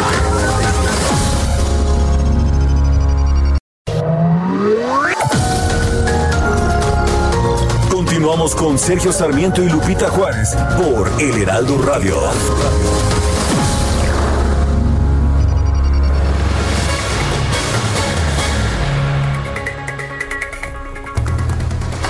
Regresamos con el gobernador de Tamaulipas, Francisco García Cabeza de Vaca, perdón, pero eh, señor gobernador, pero es que en punto de las 8.25 nos nos nos nos mandan a corte porque somos más de 20, más de 20 emisoras en toda la República y entonces se tiene que hacer de forma coordinada. Pero a ver, el, el presidente de la República, Andrés Manuel López Obrador, dijo esta mañana en su mañanera que la exigencia que usted hace para resolver la, la, problemática del agua obedece a un tema electoral. Dice, dijo el presidente, estamos en plena temporada político electoral y lo que él dijo es que vamos a procurar que nos alcance el agua actuando con justicia. ¿Está usted utilizando el agua, señor gobernador, para propósitos político electorales? Yo fui, yo fui muy claro y si ustedes analizan, Sergio, eh, este tema es un tema que en Tamaulipas no se ha politizado eh, no hemos, hemos utilizado este tema en lo más mínimo para generar más problemas. Al contrario, lo que hemos pedido es que existe el diálogo, eh, pero sobre todo que se lleguen a acuerdos. eh, la realidad de las cosas es que pareciera ser que cuando hay problemas en el país, todo quieren eh, señalar que es problemas eh, político-electorales, no, son problemas reales que, que se tienen que resolver y en este caso que cada quien asume la responsabilidad que le corresponde. Si en mí estuviera o en algún de estados resolver este tema del agua, créame que ya lo hubiéramos hecho. En el caso muy particular eh, del tratado del 1944, pues es de competencia exclusiva de la federación, pero sobre todo asegurarse que si existe escasez de agua, la que exista, tiene que distribuirse de una manera equitativa. Y es precisamente eh, lo que se está pidiendo por parte de los usuarios del 025, eh, repito, que son más de 70 mil familias eh, afectadas con estas. Y sí se le pidió que se hiciera una mesa de diálogo donde sí hemos visto que, que eh, la, titular de la Comisión Nacional del Agua no ha estado acá en Tamaulipas, no ha querido sentarse con los usuarios, no ha podido llegar a algunas opciones eh, para poder resolver este problema y evitar trasladar un problema social, Sergio y Lupita, de un estado a otro. Eso es precisamente lo que no queremos, eso sí lo manifesté hace ya un par de meses. Eh, te repito que no es algo nuevo, eh, sin embargo, hoy en día, ya que se, se pudo resolver el problema con Estados Unidos, pues ahora queda el problema con los agricultores, en este caso del Río Bajo que son los agricultores de Tamaulipas.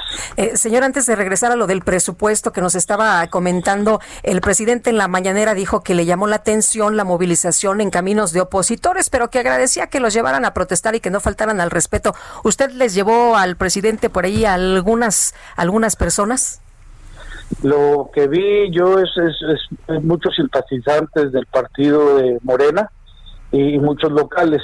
Lo que sí vi también es cuando llegamos al evento, es personas de agricultores eh, del distrito de 025. Yo creo que sería una falta de respeto eh, señalar que los agricultores ahora resulta que han sido incitados cuando pues, estos han estado pidiendo reuniones eh, con la Comisión Nacional del Agua y lo que querían es poder platicar con el presidente de la República, situación que desafortunadamente pues no se dio por las mismas condiciones eh, del evento, pero yo creo que todo el mundo tiene el derecho de poder eh, dar a conocer sus inquietudes, pero sobre todo que se resuelvan. Eh, y esto es precisamente lo que sucedió el día, el día de ayer. En el evento hubo abucheos al presidente, ¿eran personas que estaban actuando de moto propio? Son personas que llegan a los eventos, no identifiqué yo a personas que estuvieran abuchando al presidente, eso es lo que dicen. Lo que sí yo vi es a muchos otros con chalecos eh, eh, marrones, que seguramente son pues, personal eh, de la estructura del partido de Morena. gobernador, sobre el tema del presupuesto, usted hablaba de la equidad en la distribución de los recursos y ponía de ejemplo cuando el presidente pues era jefe de gobierno de la Ciudad de México que le pasaba lo mismo, generan recursos y luego no hay equidad en la distribución. ¿Qué es lo que pasa ahora? Sí, eh, ese día a conocer pues ese, esta polémica que se, genera año con año con el tema del presupuesto. Esto se dio también hace algunos años, fue en el 2002, cuando el entonces eh, jefe de gobierno exigía a la federación que se le dieran más recursos al Estado, o en este caso a la Ciudad de México, toda vez que era la que más impuestos soportaba la federación. Y ¿saben qué? Tenía razón, tenía razón, que interpuso una controversia constitucional, creo que se llegaron a acuerdos y bueno, se le dieron más recursos al Estado o a la Ciudad de México, que era el que más recursos aportaba. En este caso, por lo que he mencionado, es que pues ahora nosotros estamos del otro lado de la mesa. Tamaulipas es el segundo estado que más impuestos aporta al gobierno de la República y pues simplemente queremos un trato equitativo y justo. Y no necesariamente que le llegue el recurso al gobierno del Estado, no, que llegue y que se regrese en obras y servicios, que llegue precisamente que se regrese parte de ese recurso en obras de infraestructura, para asegurarnos que podamos ser más competitivos, para atraer inversión, para generar empleos y a la vez que lleguen más empresas, pues por supuesto generar más impuestos que se estará fortaleciendo eh, la, la, economía y y a la vez también en la hacienda pública. Es precisamente lo que se le dio a conocer el día de ayer. No estamos haciendo nada diferente a lo que se hizo en su momento en el 2002 y es parte de la congruencia con la que hemos actuado en Tamaulipas. ¿Qué le pediría usted hoy al presidente de la República? Mayor equidad, sobre todo no abandonar a aquellos estados que somos altamente competitivos, y productivos, los que estamos generando riqueza, los que estamos generando confianza, los que estamos dando resultados, no solamente en materia de seguridad, sí, sino también en, inversión. Eh, Tamaulipas ocupa los primeros lugares eh, en inversión extranjera, eh, pero a la vez como los estados, a pesar de la pandemia, que más rápido se están recuperando la generación de nuevos empleos, pero lo que sí puede suceder, Sergio, y tú dominas perfectamente este tema, es que si se frenan eh, los proyectos productivos, si se frena eh, el apoyo a infraestructura, lo que va a suceder es que se va a perder competitividad y eso es precisamente lo que, tenemos que evitar.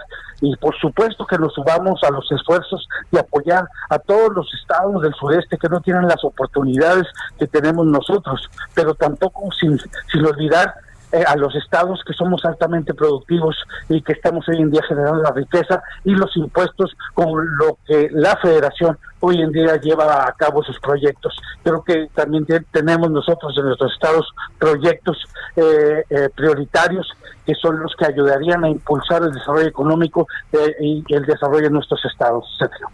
Señor gobernador Francisco García Cabeza de Vaca, gracias por esta conversación. Gracias a ti, que pase un buen día. Lupita, Gracias, hasta luego. Son las 8 de la mañana con 38 minutos. Jaque Mate con Sergio Sarmiento.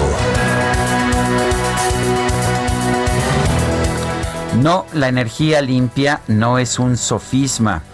La energía limpia es un camino, es un camino muy importante que varias naciones del mundo, como Alemania, como Francia, como el Reino Unido están asumiendo porque consideran que es el camino correcto y no solamente correcto desde el punto de vista ético, sino también el más rentable para la sociedad. Es verdad que durante mucho tiempo las energías limpias han sido subsidiadas, como lo han sido algunas de las energías sucias, por ejemplo el carbón, que ha sido subsidiado en Estados Unidos y también en México durante mucho tiempo. Que coincido con el presidente de la República cuando dice que no hay que subsidiar las energías. Yo estoy completamente de acuerdo. El problema es que las energías limpias poco a poco se vuelven más competitivas. Según los, las informaciones científicas que están disponibles en la actualidad, las energías limpias son hoy ya bastante más competitivas que el carbón y están empezando a ser competitivas contra otros combustibles más limpios como el gas, de manera que por supuesto hay que tomarlas en cuenta y hay que considerar que no son un sofisma, sino un camino para la solución. El problema es cuando las decisiones se toman por dogmas políticos y no por la razón. Eso sí es un sofisma, porque finalmente un sofisma es un argumento que pretende ser válido eh, o que pretende, que pretende ser válido, pero que es en realidad una mentira. Y el argumentar que las energías limpias representan un sofisma es ofrecer el peor de los sofismas que pudiéramos esperar. Yo soy Sergio Sarmiento y lo invito a reflexionar.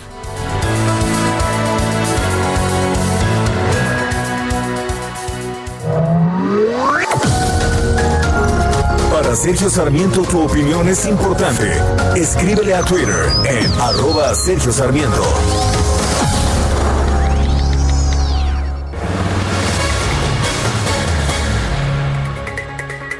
Continuamos con las noticias. Esta mañana el Fondo de Salud para el Bienestar sirvió para pagar más de 75 millones de pesos por concepto del puente aéreo que el gobierno federal estableció con China para traer insumos médicos contra el COVID-19 y de esto nos informa Gerardo Suárez. Hola Gerardo. Hola, muy buenos días Sergio y Lupita. Pues finalmente el, el contrato que hizo el gobierno de México con la con una aerolínea, Aeroméxico, pues se dio a conocer este contrato relacionado con los traslados vía aérea que se realizaron entre abril y junio para traer insumos médicos contra el COVID-19. Y para ello se gastaron más de 75 millones de pesos que provinieron o que salieron del Fondo de Salud para el Bienestar, este fondo que Morena en el Congreso intentó eliminar y que ahora busca tomar recursos de esta bolsa para eh, usarlos en la pandemia el próximo año.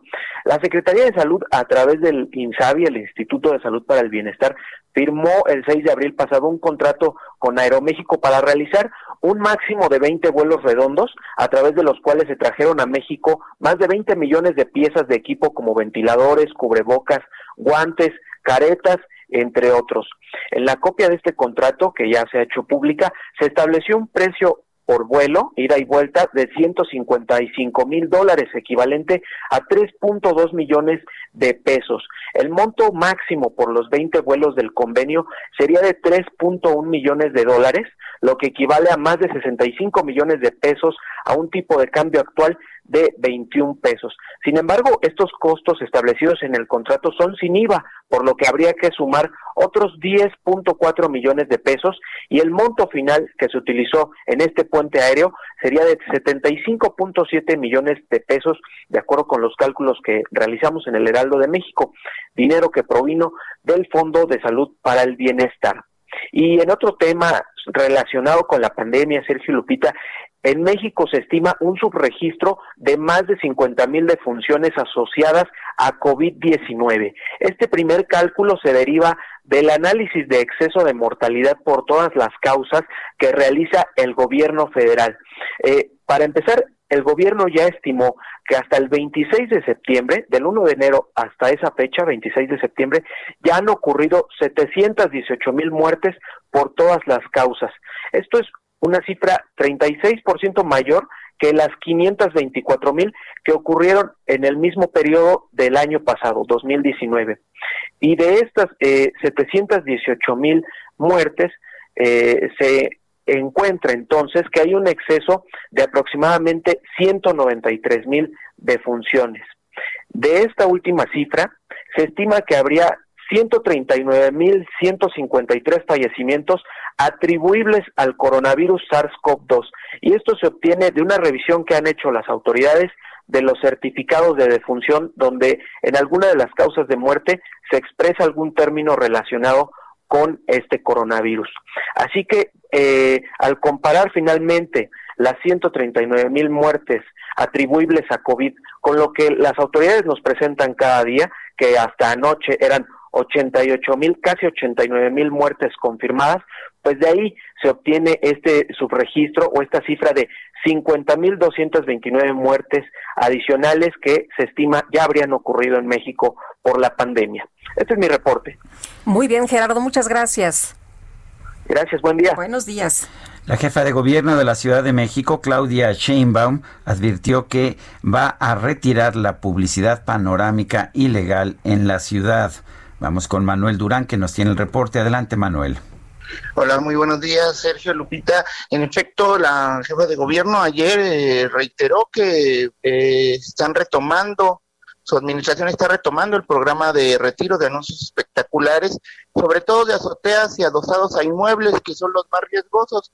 Y es que en, lo, en los últimos meses eh, han aparecido lonas que cubren edificios completos y al mismo tiempo, pues la ley eh, tanto de reconstrucción como la de publicidad exterior, no permite eh, que ningún anuncio esté en azotea, sin embargo, este, todos los que transitamos en esta ciudad vemos estos anuncios, pues bueno, eh, la jefa de gobierno dice que van a retirar todos estos este, espectaculares.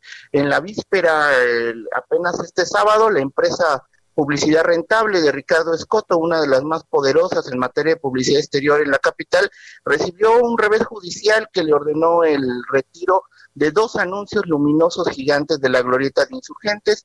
Durante la madrugada del sábado continuaron los trabajos para bajar las dos estructuras cilíndricas metálicas. Primero fueron retiradas decenas de paneles que, que conformaban las dos pantallas más grandes para la explotación publicitaria luminosa en la capital del país y para la tarde de este domingo la glorieta quedó eh, ya completamente liberada de las dos estructuras y el no, este nodo publicitario quedó completamente apagado. La jefa de gobierno también eh, recordó que en el Congreso de la Ciudad de México ya se discute una nueva ley de publicidad exterior que va a ser mucho más restrictiva para esta industria, para que sobre todo respete los, eh, los asuntos de, de, protección, de protección civil. Y por otro lado, se me permite, Sergio Lupita, eh, ayer también el gobierno de, de la Ciudad de México dio a conocer que para esta semana se incorporan 14 nuevas colonias de atención prioritaria COVID-19 en la Ciudad de México, en sustitución de otras 14 comunidades que disminuyeron por, eh, casos activos. Eh, tenemos a 158 colonias en toda la ciudad en atención prioritaria con 82 puntos donde se brindan eh, atención médica y se hacen pruebas gratuitas de COVID-19. Muchas gracias. Hasta luego. Hasta luego, muy buenos días. Sí, en lo que va de octubre se ha registrado un alza en los casos y decesos por COVID-19 ocurridos diariamente con respecto al mes de septiembre. Se habla de un repunte, una aceleración de los casos COVID y vamos a platicar del tema con Salomón Chertorivsky, profesor del Centro de Investigación y Docencia Económicas y exsecretario de Salud. Buenos días. Salomón, buenos días. Hola Lupita, Sergio, espero que ustedes, que la producción y que quienes nos escuchan encuentren con salud. Eh, nos dicen que no es un rebrote propiamente dicho, ¿tú qué piensas? Eh, en efecto, Sergio, creo que, hay que decirlo con toda puntualidad. Eh, rebrote es lo que están viviendo algunos países en Europa, ¿no? Alemania, Italia, España, en donde después de haber tenido una primera ola relevante, lograron controlar el número de, contagios, el número de casos diarios, y hoy están viviendo una segunda ola incluso por encima de la primera que tuvieron, pero después, insisto, de haberlo controlado. Hay otros casos como el de los Estados Unidos, eh, que si bien nunca dejó de haber muchos casos, eh, se ha comportado también por oleajes, ¿no? Estados Unidos tuvo eh, una primera ola hacia, hacia abril, mayo, con cerca de 35 mil casos diarios, después bajó un poco, en julio se volvió a disparar y llegó casi 80 mil casos diarios y hoy traen una tercera ola con unos 60 mil casos diarios. En el, en el caso de México, pues lo que tenemos es eh, que desde el 28 de febrero, el primer contagio que hubo en nuestro país, nunca hemos podido controlar el número de contagios, eh, la epidemia ha, ha continuado y lo que tenemos en estos momentos es muy probablemente una aceleración importante eh, del número de contagios y así lo veremos en las próximas semanas, Sergio. Eh, Salomón, ¿qué deberíamos estar haciendo en estos momentos? Las medidas que se han tomado, pues algunas se han criticado, se ha criticado que, por ejemplo, el uso del cubrebocas se haya minimizado, pero la gente a estas alturas ya está cansada, está desesperada. ¿Qué debería estarse haciendo? Mira, Lupita, yo te diría, hay que poner en el tablero quizá cuatro cosas fundamentales. La primera, el gobierno, algo que no ha querido hacer y que es más importante que nunca, tiene que hacer muchísimas más pruebas para a partir de las pruebas poder hacer búsqueda de contactos y de casos positivos y poder hacer confinamientos mucho más quirúrgicos, mucho más puntuales. Eh, segundo, como bien lo dices, el uso del cubreboca en lugares públicos cerrados es fundamental, hoy lo sabemos y tendría que estar mandatado. Tercero, en efecto hay una fatiga ya de tantos meses, hay un, hay un hartazgo y no ayudan los falsos eh, mensajes de, triunfalismo, ¿no? De que si ya se aplanó, de que si ya salimos, que si ya se logró. Creo que hay que hablar con realismo, creo que hay que hablar que esta pandemia nos va a acompañar un largo periodo de tiempo y por tanto no podemos bajar la guardia. La guardia es la higiene, la distancia, el cubrebocas y tomar todas las medidas pertinentes para poder continuar eh, lo más normal posible con este, nuestra vida diaria y sobre todo con la actividad económica. Y cuarto y último, pues viene ya el invierno, viene la temporada invernal. Con ello, con el frío, siempre las enfermedades respiratorias crecen, eh, la, la influenza estacional se hace presente y por tanto las medidas de protección personal se tienen que intensificar. Bueno, o sea que sí hay formas de, de combatir el COVID y que son formas más eficaces de las que se están aplicando? Totalmente, Sergio. Este, pues otra vez dos muy sencillas. Una es número de pruebas tiene que crecer de manera importante. Hoy sabemos que tanto las personas que son asintomáticas, es decir, las que no muestran síntomas pero están allá afuera contagiando, y eh, que, que el, el, poder trazar, poder buscar y poder encontrar espacios físicos de, de, contagios permite hacer aislamientos puntuales sin tener que llegar a confinamientos totales de, de, una población este, en su conjunto. Segundo, pues que el tema del cubrebocas tendría que ser mandatado, no como una afrenta a las libertades individuales, sino realmente como un bien para protegernos eh, los unos a los otros. Bueno, muy bien, pues como siempre, Salomón Chertorivsky, gracias por hablar con nosotros. Siempre a la orden, Sergio Lupita, que, que siga la salud. Gracias, igualmente, buenos días. Son las 8.52, Augusto Atempa está en Paseo de la Reforma. Adelante, Augusto. Sergio Lupita, muy buenos días. Pues seguimos recorriendo las calles de la ciudad. En este momento nos encontramos frente al edificio del Instituto Mexicano del Seguro Social. Y es que en este punto se encuentran manifestantes del estado de Guanajuato. Son alrededor de 45 personas pues, quienes están pidiendo que se genere una estrategia de atención médica en ese estado. Y es que derivado de la pandemia, hace ocho meses se suspendieron todo tipo de atenciones de especialidades oncológicas y de otro tipo, además de cirugías ya que ya se tenían programadas. Esto, por supuesto, ha generado que pacientes empeoren su estado de salud muchos de ellos ya fallecieron.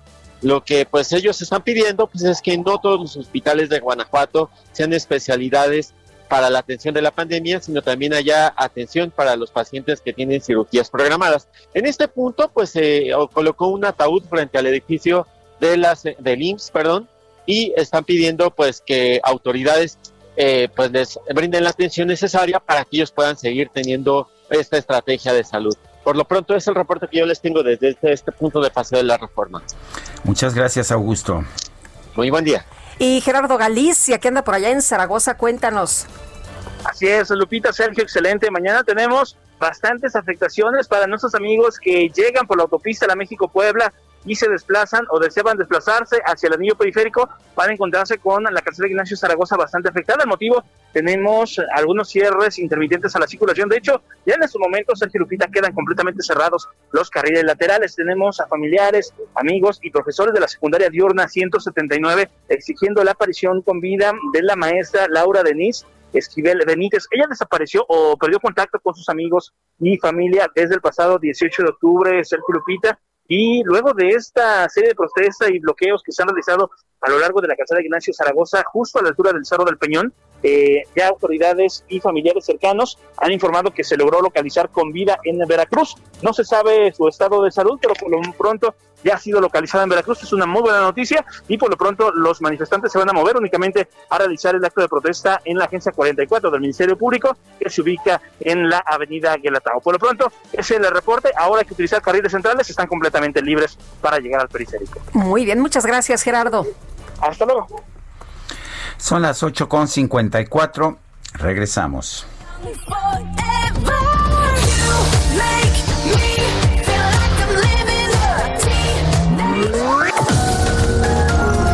Sergio Sarmiento y Lupita Juárez quieren conocer tu opinión, tus comentarios o simplemente envía un saludo para ser más cálida esta mañana. Envía tus mensajes al WhatsApp 5520 109647.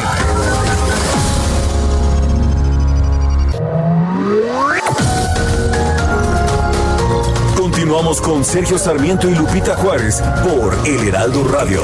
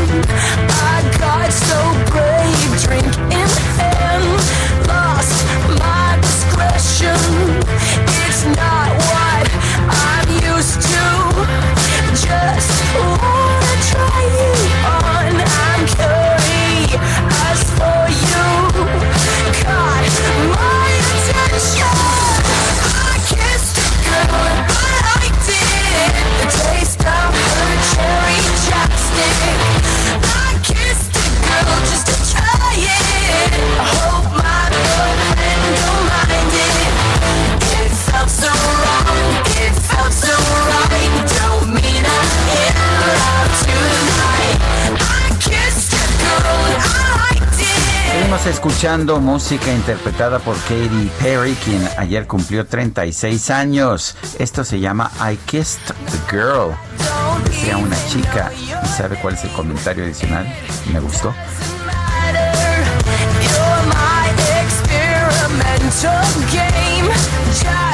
Tenemos mensajes de nuestro Tenemos muchos mensajes esta mañana. Buenos días, estimados Lupita y Sergio. Me gusta mucho su programa y forma de presentar las noticias. Lo sigo hace muchos años. Periférico parece ser tierra sin normas. Circulan vehículos de carga, desde camionetitas pequeñas, camiones de volteo, tractocamiones de doble remolque y autobuses de pasajeros. ¿Habrá alguna autoridad responsable de esto? Saludos, Raúl Romero.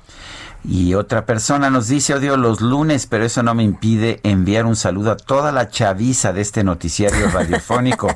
Sofisma, según la RAE, significa razón o argumento falso con apariencia de verdad. Lo digo por si alguien se quedó con la duda, porque yo tuve que googlear esta dichosa palabra. Soy Jesús Díaz de Azcapotzalco. Oye, qué buen programa ese de la, dichosa, palabra, ¿verdad? Por supuesto, maravilloso. Bueno, y don Jesús Díaz no sea tan llevado, ¿eh? Dice otra persona, felicidades, es un sofisma la opinión del presidente en energías limpias, así como como pretender que la inversión de capitales e industria sea solo estatal, sofisma que apunte, dice, a una... Eh, bueno, le, le, pone aquí un... Una estupidez histórica. Sí. Atentamente, profesor Castuán. Bueno, vamos, vamos con otros temas. Desde Palacio Nacional, el presidente López Obrador indicó que su gobierno va a cumplir el compromiso de proteger a la Comisión Federal de Electricidad y a Pemex frente a las empresas extranjeras de generación de energía. Vamos a escuchar lo que dijo. Por eso eh, son las inundaciones de Tabasco, porque la eh, hidroeléctrica de Peñitas, las cuatro hidroeléctricas del río Grijalva, no producen permanentemente, solo producen cuando hay una baja en la producción de energía a nivel nacional, entonces ponen a generar energía a las hidroeléctricas porque pueden entrar en una hora y eh, producir la energía que dejan de producir las eólicas o las solares.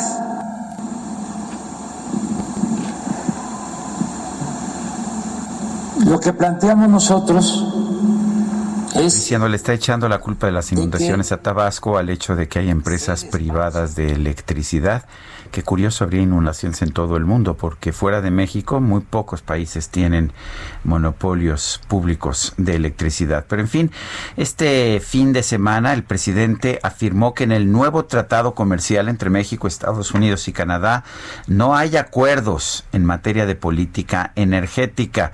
Esto porque pues han surgido muchas acusaciones que señalan que esta política de proteger a la Comisión Federal de Electricidad y a la, y al, y a Pemex de empresas privadas extranjeras sería violatorio del TEMEC. Vamos a conversar con Gonzalo Monroy, él es director general de la consultoría GIMEC. Gonzalo Monroy, ¿cómo estás? Buenos días.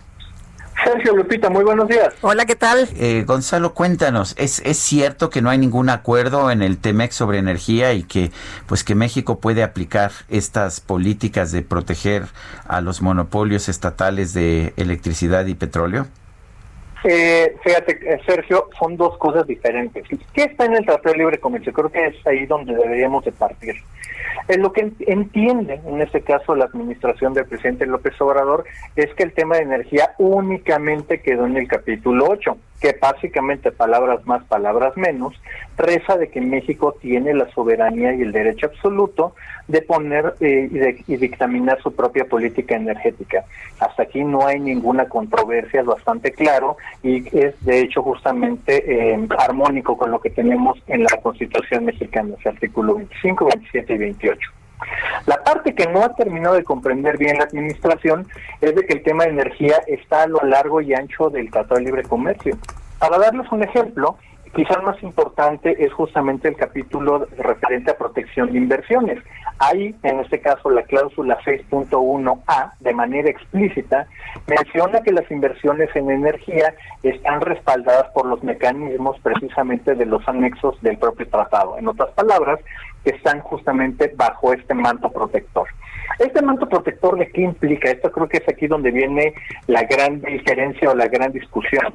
Lo que pasa es de que todo el Tratado de Libre Comercio atiende a que las empresas, en este caso el bloque de Norteamérica, tengan un trato no discriminatorio, cosa que sí está tratando el presidente López Obrador también está hablando de cosas de por ejemplo de contenido nacional de cómo no ha, de cómo por ejemplo los tres países pueden dictar sus políticas energéticas en el marco de sus competencias siempre que no se vulneren estos derechos.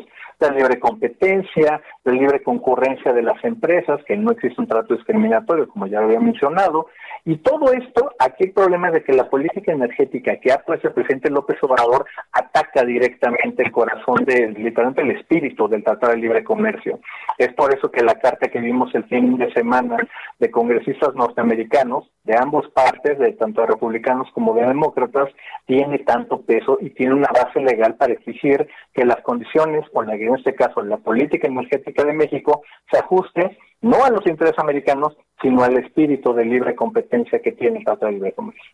Eh, Gonzalo, vienen ahora entonces un montón de juicios eh, por las compañías que se supone ya tenían acuerdos en materia energética con nuestro país y ahora pues no no eh, van a poder invertir, no van a poder hacer lo que pues ya tenían contemplado. Fíjate, Lupita, ahí en este caso hay que ponerlo todo en el contexto de lo que está ocurriendo. El mejor ejemplo es lo que ocurrió en la parte de electricidad. El presidente López Obrador, como ahorita lo mencionaban al principio de la nota, lo que ocurrió justamente de poder despachar las hidroeléctricas, tengan o no tengan agua, porque él, piensa que solamente existen las hidroeléctricas de Chicoacén, de Infiernillo, las que están en el sur del país, pero se olvida de que hay unas en el norte que no ha llovido y que no tienen agua. Pero bueno, eh, regresando a este tema, justamente hay que recordarle que hay cientos, más de 170 amparos que han sido por el momento, tienen suspensiones favorables a ellos en la Suprema Corte de Justicia, incluso pendientes dos controversias constitucionales, uno de la Alianza Federalista, otro de la Comisión Federal de Competencia Económica. Por ese lado, los mecanismos en México ya empezaron a funcionar. ¿Qué va a seguir? Seguramente veremos alguna parte de algún reclamo, ya sea por lado diplomático, vía Secretaría de Relaciones Exteriores o vía la propia oficina de la presidencia, para tratar de que esta política baje de tono y se ajuste al espíritu del tratado de no ser el caso, de seguir insistiendo en, estos errores, pues veremos justamente paneles internacionales con leyes mexicanas, pero no en tribunales mexicanos. Bueno, oye, y, eh, lo que ocurre, por ejemplo, en otros países, en Australia, ayer se mencionaba mucho en, en Twitter que ellos están usando energía 100% renovable. Eso, decían algunos, no, pero es que eso no funciona porque hay muchos apagones. ¿Tú cómo lo ves? Eso no es cierto, de hecho es una verdad a medias la parte de los apagones. Lo que nos está mostrando eh, es justamente la complementariedad que están teniendo. Las energías renovables, todo este tema de que son intermitentes, eso es un mito que ya se superó tecnológicamente, Lupita. Ahora, por ejemplo, países, incluso déjame darte un ejemplo, el propio Inglaterra ya pudo sacar cosas como el carbón para hacer un complemento de gas natural, el cual en este caso también es la base mexicana, con eh, justamente complementados con energías renovables. Ese tipo de combinaciones no es que nos vayamos 100% a solar o a 100% eólico, eso no va a pasar, ningún país lo tiene, no es eficiente. Lo que sí es justamente ir desfasando los combustibles más caros como el carbón, como el combustóleo, más ineficientes para dar paso a energías más costeables y más amigables con el medio ambiente. Bueno, pues yo quiero agradecerte, Gonzalo Monroy, director general de la consultora GIMEC, por haber conversado con nosotros esta mañana. Sergio Lupita, les mando un gran abrazo a ustedes y al público. Gracias, buenos días. Bueno, esta mañana el presidente López Obrador eh, fue cuestionado sobre la columna o sobre más bien la entrevista que se publica hoy en el Universal. Es una entrevista, ¿verdad, Guadalupe? Sí, es una entrevista, sí, ya la leí. Como parte de la serie de Voces de Libertad, ¿no? De la serie sobre libertad de expresión en la que me entrevistaron a mí hace algunas semanas, entrevistan a Roger Bartra, este antropólogo, un hombre de izquierda de toda la vida, en la que Bartra señala que el presidente no debate, solo insulta.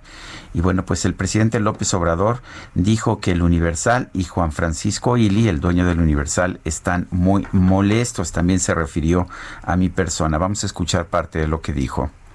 ¿dónde, ¿Dónde salió la, la, la, entrevista? En el Universal. En el Universal. Sí, es que el Universal este, está entrevistando a todos los. Hace poco entrevistó a, a Sarmiento y lo mismo. Ya le dije a todo respeto a Ili Ortiz que a Juan Francisco que se venga acá, sí, a su hamaca Presidente, por último. Están muy molestos los del Universal. Presidente. Por algo será. Eh, pues están muy molestos, es lo que sigue diciendo el presidente López Obrador. Oye, y yo me acuerdo que también hace unos días eh, entrevistó a Julio Hernández, ¿no?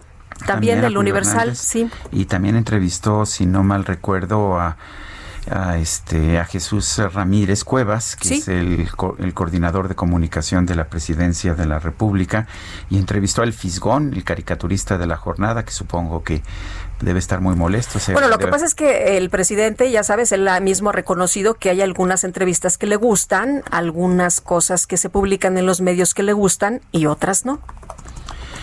Bueno, pues vamos con otros temas. Vamos con Mariano Riva Palacio, que nos tiene información. Muy buenos días, querido Sergio Lupita, amigos del Heraldo Radio. Un gusto saludarlos y comenzar la semana trabajando con ustedes. Fíjense que en días recientes se celebró el Día Nacional contra la Discriminación y el Día del Pueblo Negro Afromexicano de Oaxaca.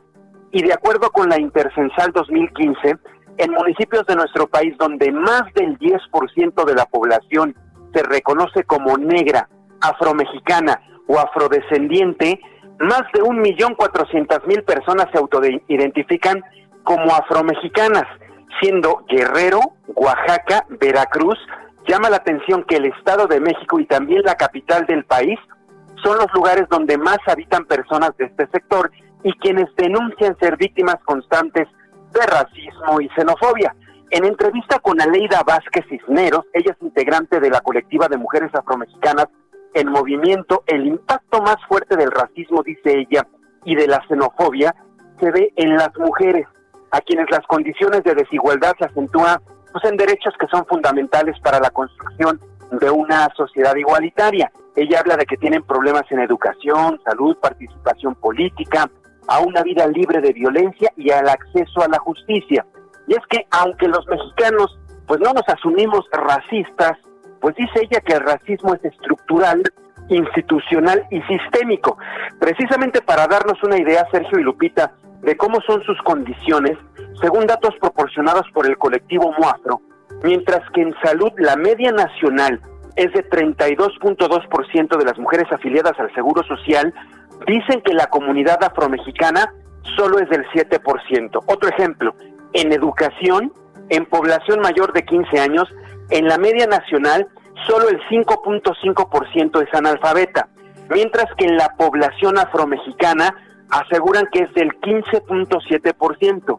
Y en un último rubro, Sergio, como es el acceso a Internet, el 32.6% de la media nacional tiene acceso al Internet mientras que solo el 8.8% de la comunidad afromexicana lo tiene. Por eso esta comunidad representada por diferentes organizaciones y colectivos como MOAFRO o el Comité para la Eliminación de la Discriminación Racial hacen una serie de peticiones a las autoridades como el respeto pleno y derecho a los derechos esenciales.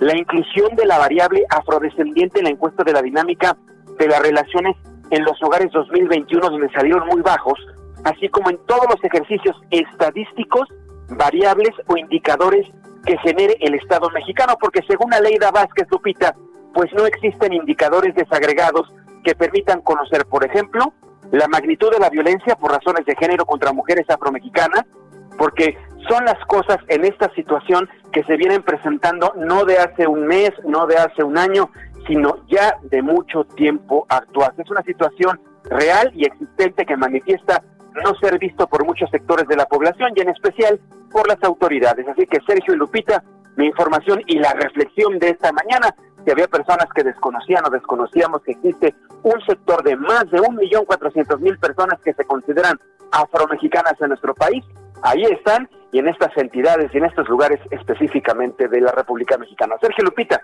hasta aquí mis datos. Gracias, Mariano. Muy buenos días. Buenos días. Son las nueve con dieciséis minutos. Felipe Ávila presentó su nuevo libro, Venustiano Carranza, el constructor del Estado mexicano. Felipe Ávila es sociólogo por la UNAM y doctor en historia por el Colegio de México. Felipe Ávila, ¿cómo estás? Buenos días.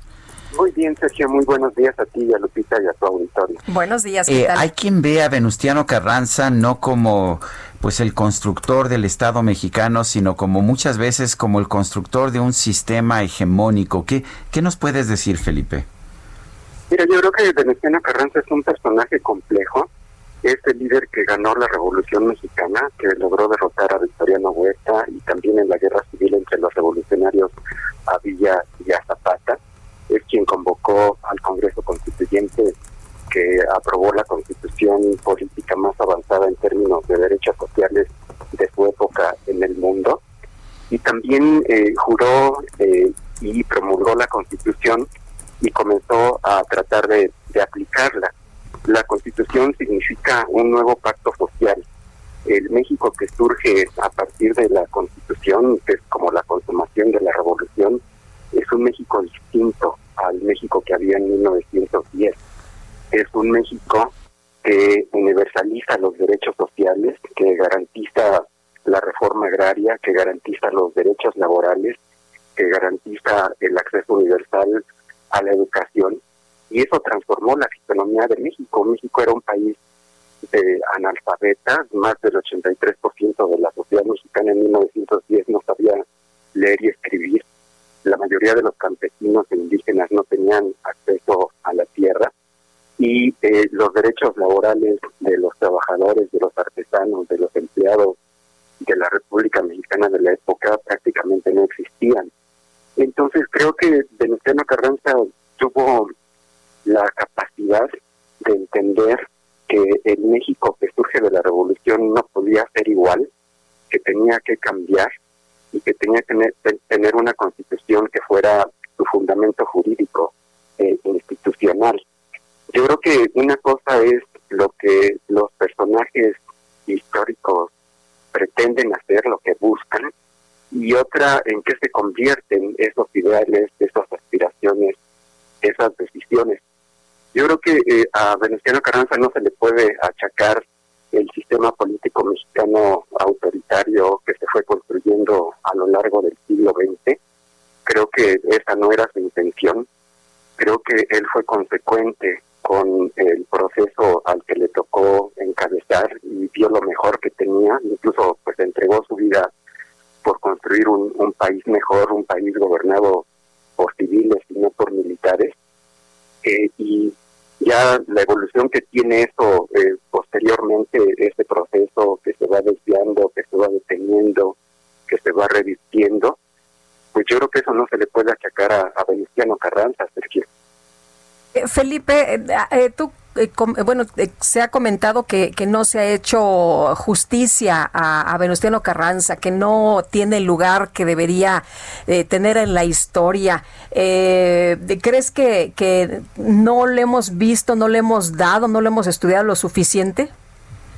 Yo creo que Venustiano Carranza es un personaje muy importante y que ha sido mal estudiado y mal comprendido. Yo creo que en buena medida eso se debe a que quienes lo derrocan y asesinan pues fue finalmente el grupo triunfante de la revolución, la llamada dinastía sonorense, encabezada por Álvaro Obregón, por Plutarco Elías Calles, por Adolfo de la Huerta, que creo que empezaron a construir una especie de leyenda negra sobre Venustiano Carranza, subrayando sobre todo sus aspectos negativos.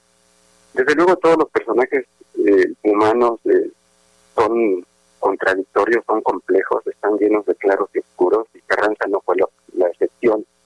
Tuvo una parte muy positiva, brillante incluso, y también tuvo aspectos negativos. Eh, sin duda. Eh, y quizá uno de los aspectos que más eh, haya influido negativamente en la imagen que se fue construyendo de él es que pues él estuvo detrás del asesinato de Emiliano Zapata en 1919. Era el presidente de la República, Pablo González era el encargado de la campaña contra Zapata, eh, Jesús Guajardo era subordinado de Pablo González y desde luego el, el asesinato de Zapata fue un crimen de Estado, un crimen de Estado contra un movimiento rebelde que estaba en pie de lucha, que le había declarado la guerra al gobierno de Luciano Carranza y bueno, pues era una lucha descarnada por el poder, eh, Desde luego no se puede eh, juzgar eh, de esta manera a, la historia, el papel de los historiadores no es ni condenar ni absolver, eh, pero bueno, sí, sin duda le pesó mucho en la construcción de la imagen negativa que tuvo después de su muerte, el que se le achacó haber ordenado el asesinato de Emiliano Zapata y se fueron subrayando después en la ideología y en la historia oficial que se fue construyendo después eh, sus aspectos negativos. Se le presentó como un senador porfirista, un terratente, un autoritario. Eh, y bueno, eh, cuando uno se pone a, estudiar con más detenimiento a Venustiano Carranza, pues se da cuenta de que cosas no son, no son ciertas. Sí fue senador, pero más que porfirista siempre fue reyista y el reyismo era eh, dentro del porfirismo una corriente política diferente que propugnaba hacer reformas sociales, reformas laborales, reformas educativas y abrir un poco el viejo sistema político cerrado porfirista. Eh, no era terrateniente tampoco, no era gran hacendado porque si bien tenía eh, propiedad sobre hectáreas en Coahuila, pues eran hectáreas desérticas o semidesérticas y en esa zona del país si no tienes agua no eres productivo y no produces riqueza. Entonces, estas son algunas de las cosas que creo que se han venido manejando en buena parte de la historia de la Revolución Mexicana, que pues no, no ha matizado y creo que no ha hecho justicia a un personaje como Carranza, que además yo creo que quizás su aspecto más positivo haya sido su profundo nacionalismo, Lupita le tocó conducir a México en una etapa extremadamente difícil, estaba saliendo de una guerra civil el país, pero además el mundo estaba en la Primera Guerra Mundial y las presiones de Estados Unidos, de Inglaterra, de Alemania, para que México entrara a la guerra, bien fuera del lado de los aliados o de las potencias del eje, fueron terribles. Incluso Carranza sufrió, sufrió dos invasiones armadas de Estados Unidos en 1916 y 1919 hubo incursiones de eh, submarinos alemanes en, en, las en las aguas del, Golfo de México. Hubo un boicot comercial, a México se le puso en una lista negra de países por mantener la neutralidad ante la Primera Guerra Mundial. Y a pesar de eso, Carranza supo, supo enfrentar con, con fuerza y con dignidad la defensa de los intereses de México y de la soberanía del país.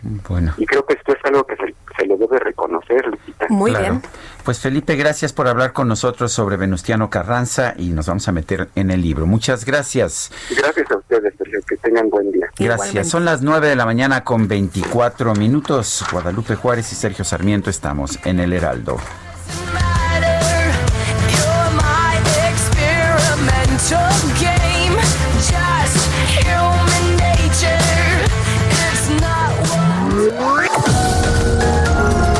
Sergio Sarmiento y Lupita Juárez quieren conocer tu opinión, tus comentarios o simplemente envía un saludo para ser más cálida esta mañana. Envía tus mensajes al WhatsApp 5520 109647.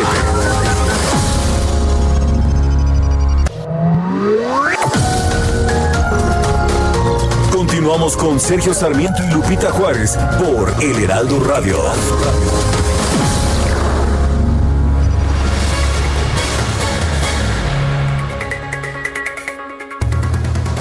Amigos del Heraldo Radio y del público de Sergio y Lupita, les tengo una muy buena noticia. Cibanco ofrece un crédito destinado a la adquisición de paneles solares para casa, habitación, negocio o empresa llamado Cipanel Solar, disponible tanto para personas físicas con o sin actividad empresarial como personas morales. Con este crédito se apoya a transitar hacia un modelo de consumo de energía responsable con el medio ambiente. De esta forma, se puede ahorrar hasta un 90% en el recibo de luz, incluso en un clima nublado. Los paneles siguen funcionando, por lo que impactará positivamente en la economía, ya que la energía producida es totalmente limpia. Plusvalía para el inmueble. Cuenta con un seguro anual de daños de vida y desempleo, monto deducible de impuestos y enganche desde el 10% del valor total de la factura.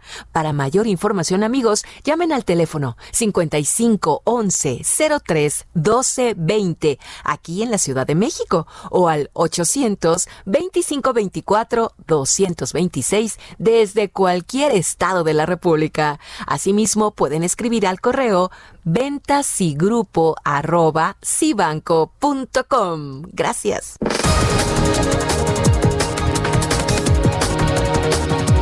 Son las 9 con 32 minutos. Le tenemos un resumen de la información más importante. Esta mañana el presidente López Obrador aseguró que su gobierno va a cumplir el compromiso de proteger a la Comisión Federal de Electricidad y a Pemex frente a las empresas extranjeras de generación de energía. Incluso legisladores de Estados Unidos apoyando a las empresas particulares dicen que el gobierno de México está fortaleciendo a la Comisión Federal de Electricidad. Pues claro que sí. Ni modo que vamos a fortalecer a Iberdrola como era antes. El sábado dije ahí en Nava de que a mí me pagaba el pueblo de México, no Iberdrola, pero estaban muy mal acostumbrados. Nosotros tenemos que defender el interés público y siempre lo he dicho, el único negocio que nos debe de importar o los únicos negocios que deben importarnos son los negocios públicos. Por otro lado, el presidente denunció que algunos grupos opositores a su gobierno organizaron una protesta en su contra durante su visita a Nuevo Laredo, Tamaulipas. En Nuevo Laredo, desde que llegamos, empiezo a ver camiones, como 20, 30 camiones, y ya pues me llamó la atención, porque era otro tipo de acto. Y en efecto, pues ya había un ambiente pues de mucha pasión. Yo le agradezco mucho a la gente que hasta los pueden llevar para que protesten en contra mía, pero me respetan, les cuesta trabajo este, insultarme al pueblo, a los líderes, no, porque esos este, llevan consigna, ¿no? Pero la gente bien. En este espacio, el gobernador de Tamaulipas, Francisco García Cabeza de Vaca, señaló que la protesta durante el evento del presidente no fue de opositores, sino de agricultores que piden que el Ejecutivo escuche sus demandas. Lo que vi yo es muchos simpatizantes del partido de Morena y muchos locales. Lo que sí vi también es personas de agricultores del distrito de 025. Yo creo que sería una falta de respeto eh, señalar que los agricultores ahora resulta que han sido incitados cuando pues, estos han estado pidiendo reuniones con la Comisión Nacional del Agua y lo que querían es poder platicar con el presidente, situación que desafortunadamente eh, pues no se dio, pero yo creo que todo el mundo tiene el derecho de poder dar a conocer sus inquietudes, pero sobre todo que se resuelvan. El líder opositor venezolano Leopoldo López llegó este domingo a Madrid, España, luego de permanecer refugiado 18 meses en la residencia del embajador español en Caracas.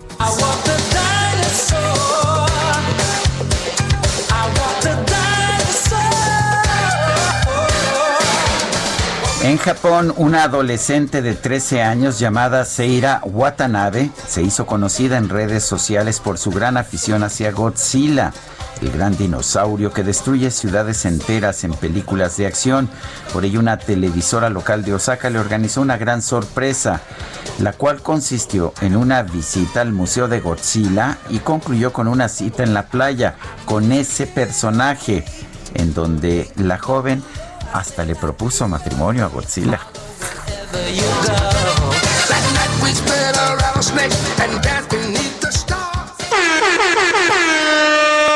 Es sin miedo al éxito, papi. La micro deportiva. Uh, la la, chulada.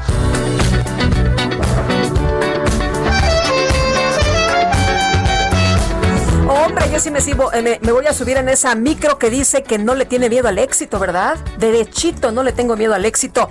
Julio Romero, ¿qué tal? Muy buenos días.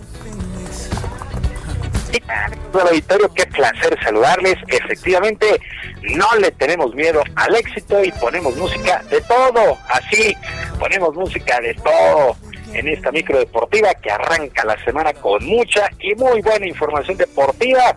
Los Dodgers de Los Ángeles se colocaron a solamente una victoria de ganar la Serie Mundial en el béisbol de las grandes ligas. El día de ayer vencieron cuatro carreras por dos a las mantarrayas de Tampa Bay en el quinto duelo del compromiso en el Glove Life Field allá en Arlington, en Texas. El estelar Clayton Kershaw se llevó la victoria con cinco entradas y dos tercios de labor. Además, Max Monsi, el héroe a la ofensiva, dos carreras producidas.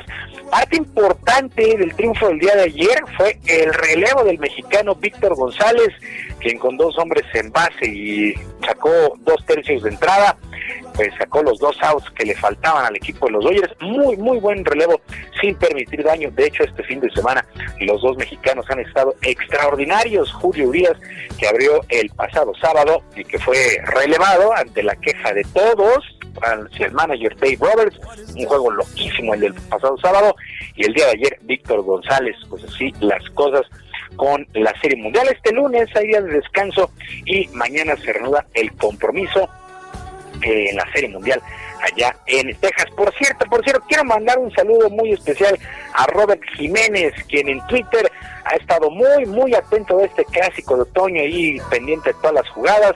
También al buen Dagoch, que siempre anda siguiéndonos en, en, Twitter. Bueno, pues un abrazote para Robert Jiménez y para el buen Dagoch, que han estado muy pendientes de esta serie mundial. Bueno, fecha 15 en el torneo Guardianes del fútbol mexicano. El equipo de los Esmeraldas de León venció 2 por 1 al Puebla. Necaxa se impuso 1 por 0 al Querétaro. Tigres y Juárez empataron a uno. El América venció uno por cero los rojinegros del Atlas. Los Rayados del Monterrey le pegaron dos por uno a Mazatlán. Toluca el día de ayer dos por cero a los Cholos de Tijuana. Y Cruz Azul venció dos por cero a las Chivas Rayadas del Guadalajara en lo que pues prácticamente fue el duelo más atractivo, el más seguido del fin de semana.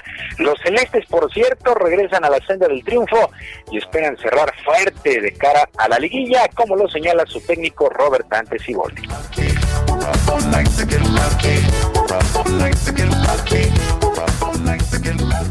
En los partidos que no sacábamos resultados, jugábamos bien y eso nos alimentaba la esperanza de que este resultado se podía dar. Y se viene un cierre de torneo muy interesante y, y bueno, es una prueba muy buena para enfrentar lo que, lo que pueda venir.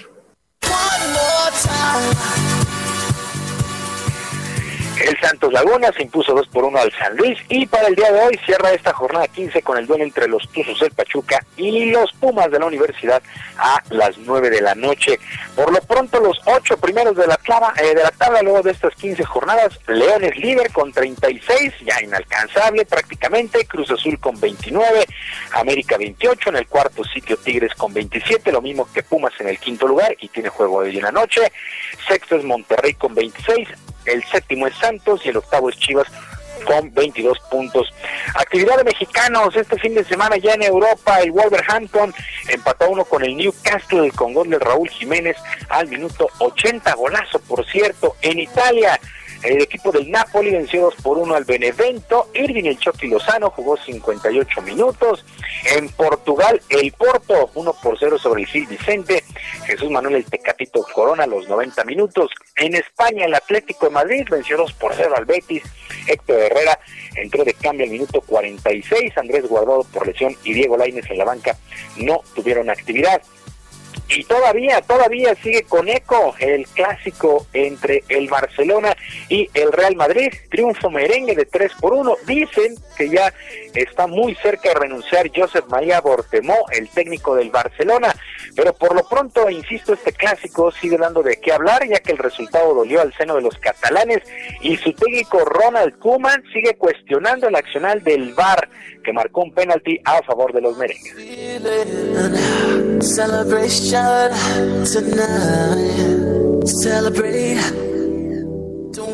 Para mí no es penalti. Y he dicho al árbitro que ojalá que me puedan explicar un día el tema del bar aquí en España, porque llevamos cinco jornadas y solo el bar ha entrado en contra del Barça. Quejas de Ronald Koeman y este penalti fue anotado por el zaguero Sergio Ramos, que llegó ya a 99 tantos con los merengues. Y pues Sergio Ramos es uno de los jugadores con más clásicos en la historia de los merengues.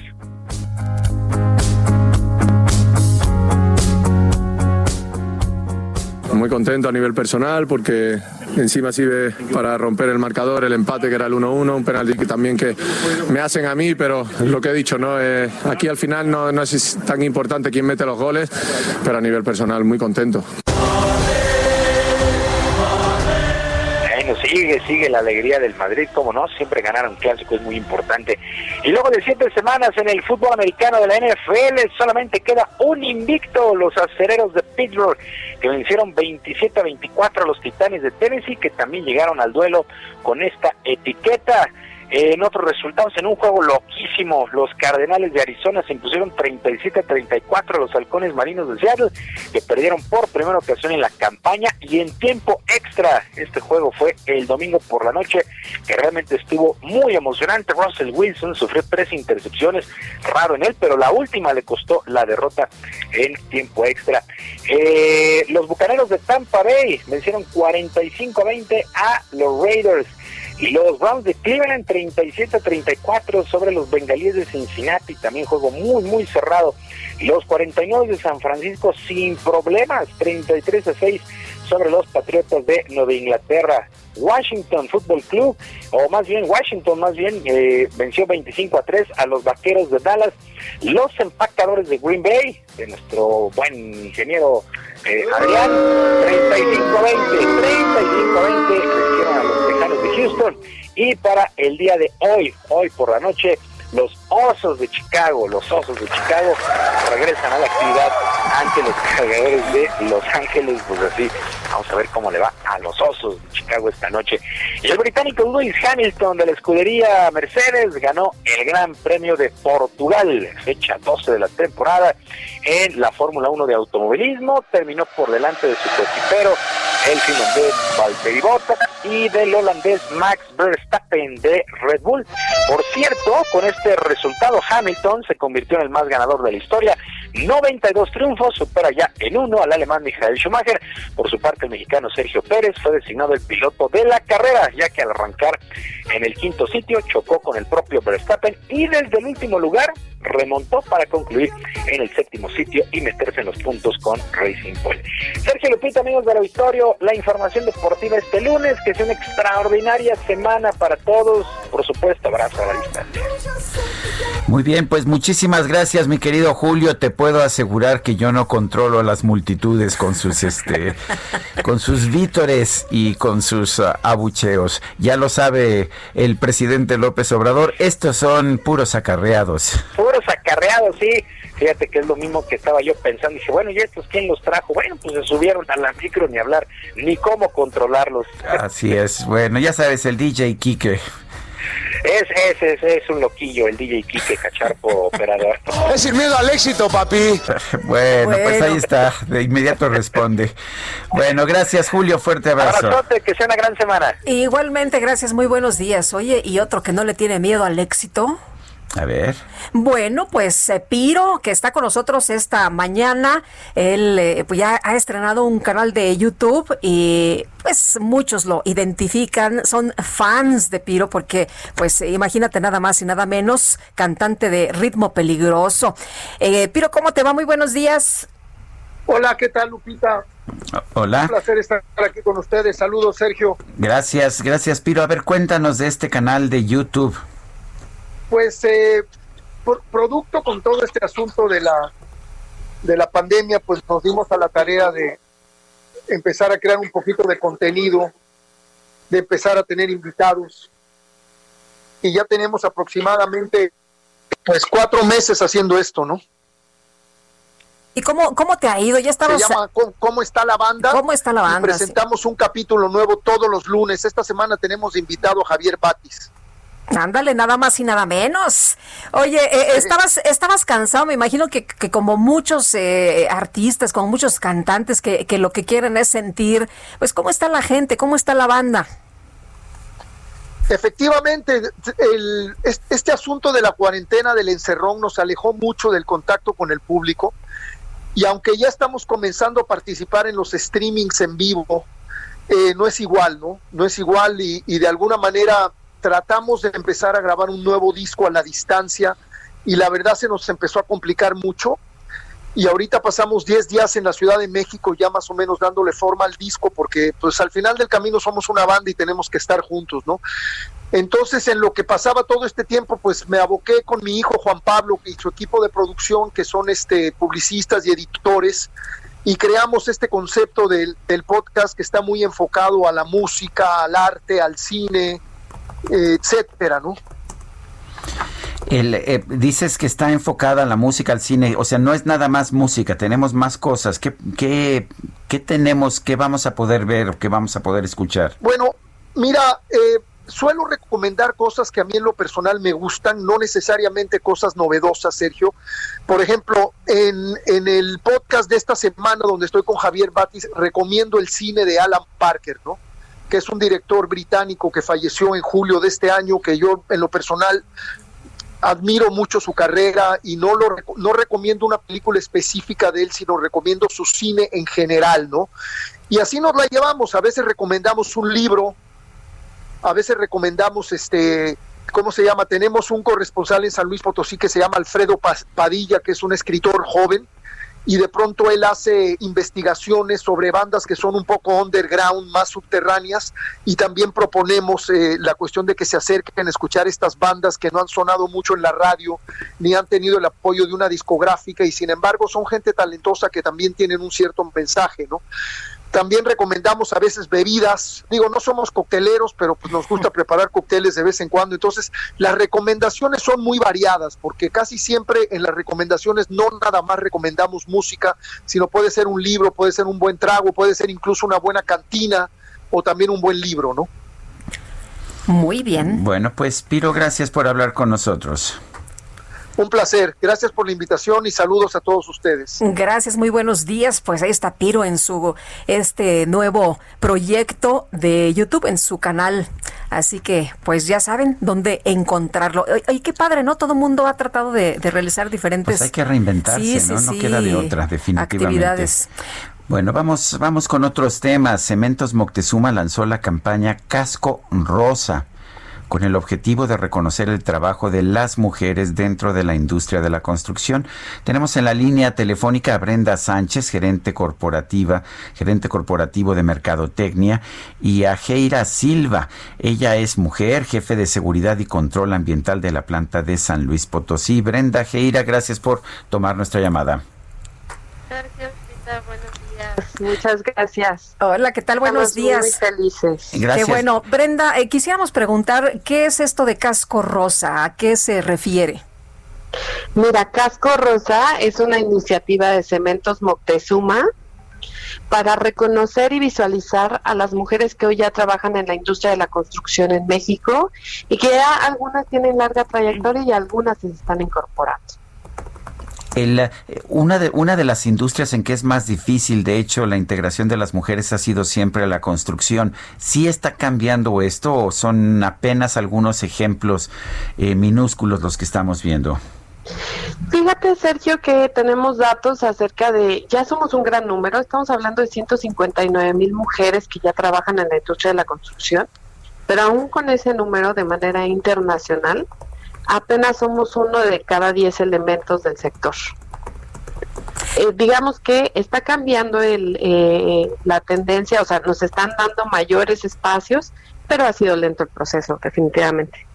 ¿De qué manera se reconoce el, el trabajo de las mujeres dentro de esta industria?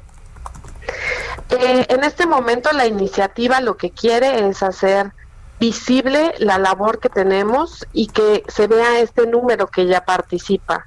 La intención es que eh, la gente pueda evaluar nuestros resultados, ver la eficiencia de los trabajos realizados y a partir de ello pues vayamos ganando mayores espacios. De hecho, Geira es eh, una gran representante de todo lo que se puede hacer dentro de la industria de la construcción y por eso hoy me acompaña también.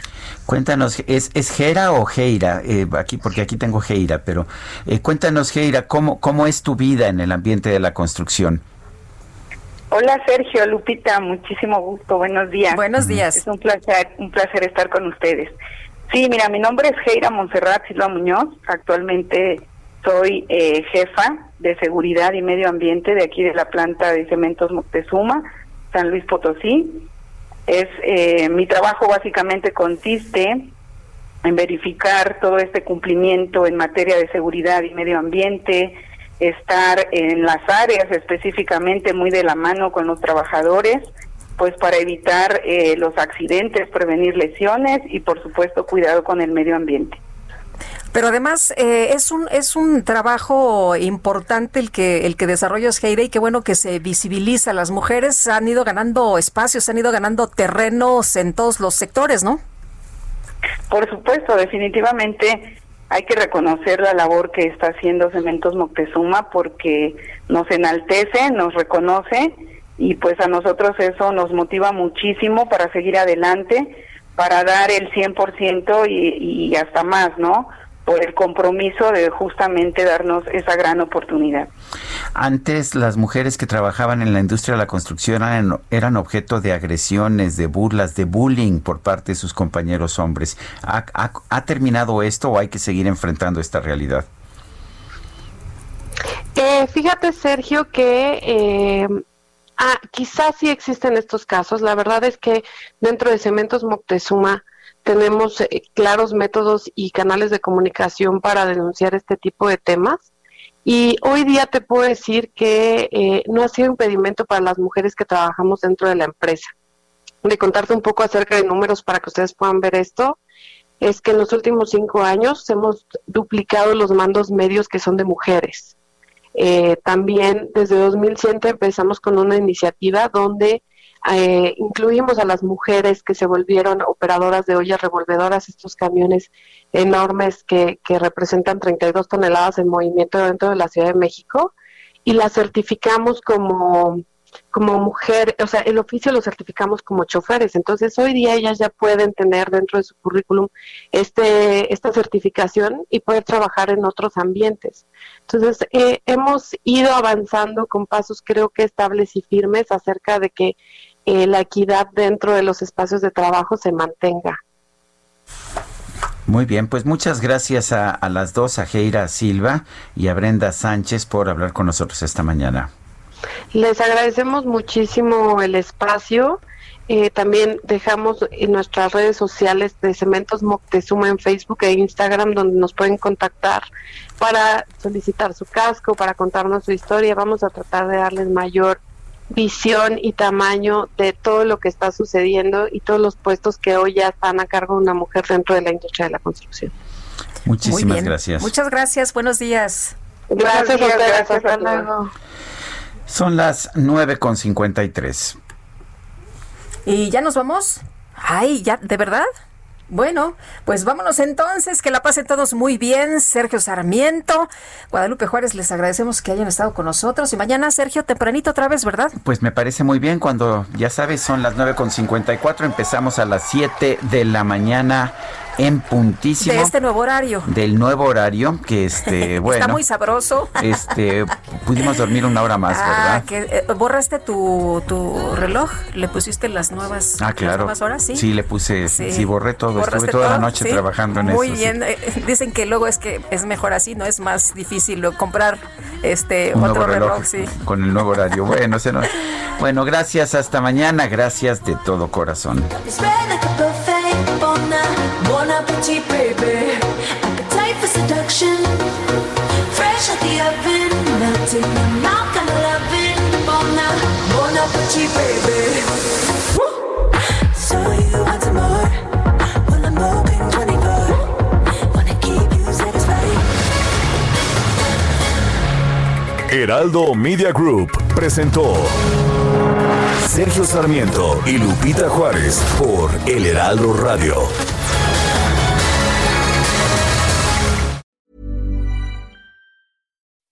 When you make decisions for your company, you look for the no-brainers. If you have a lot of mailing to do, stamps.com is the ultimate no-brainer. Use the stamps.com mobile app to mail everything you need to keep your business running with up to 89% off USPS and UPS. Make the same no-brainer decision as over 1 million other businesses with stamps.com. Use code program for a special offer. That's stamps.com, code program.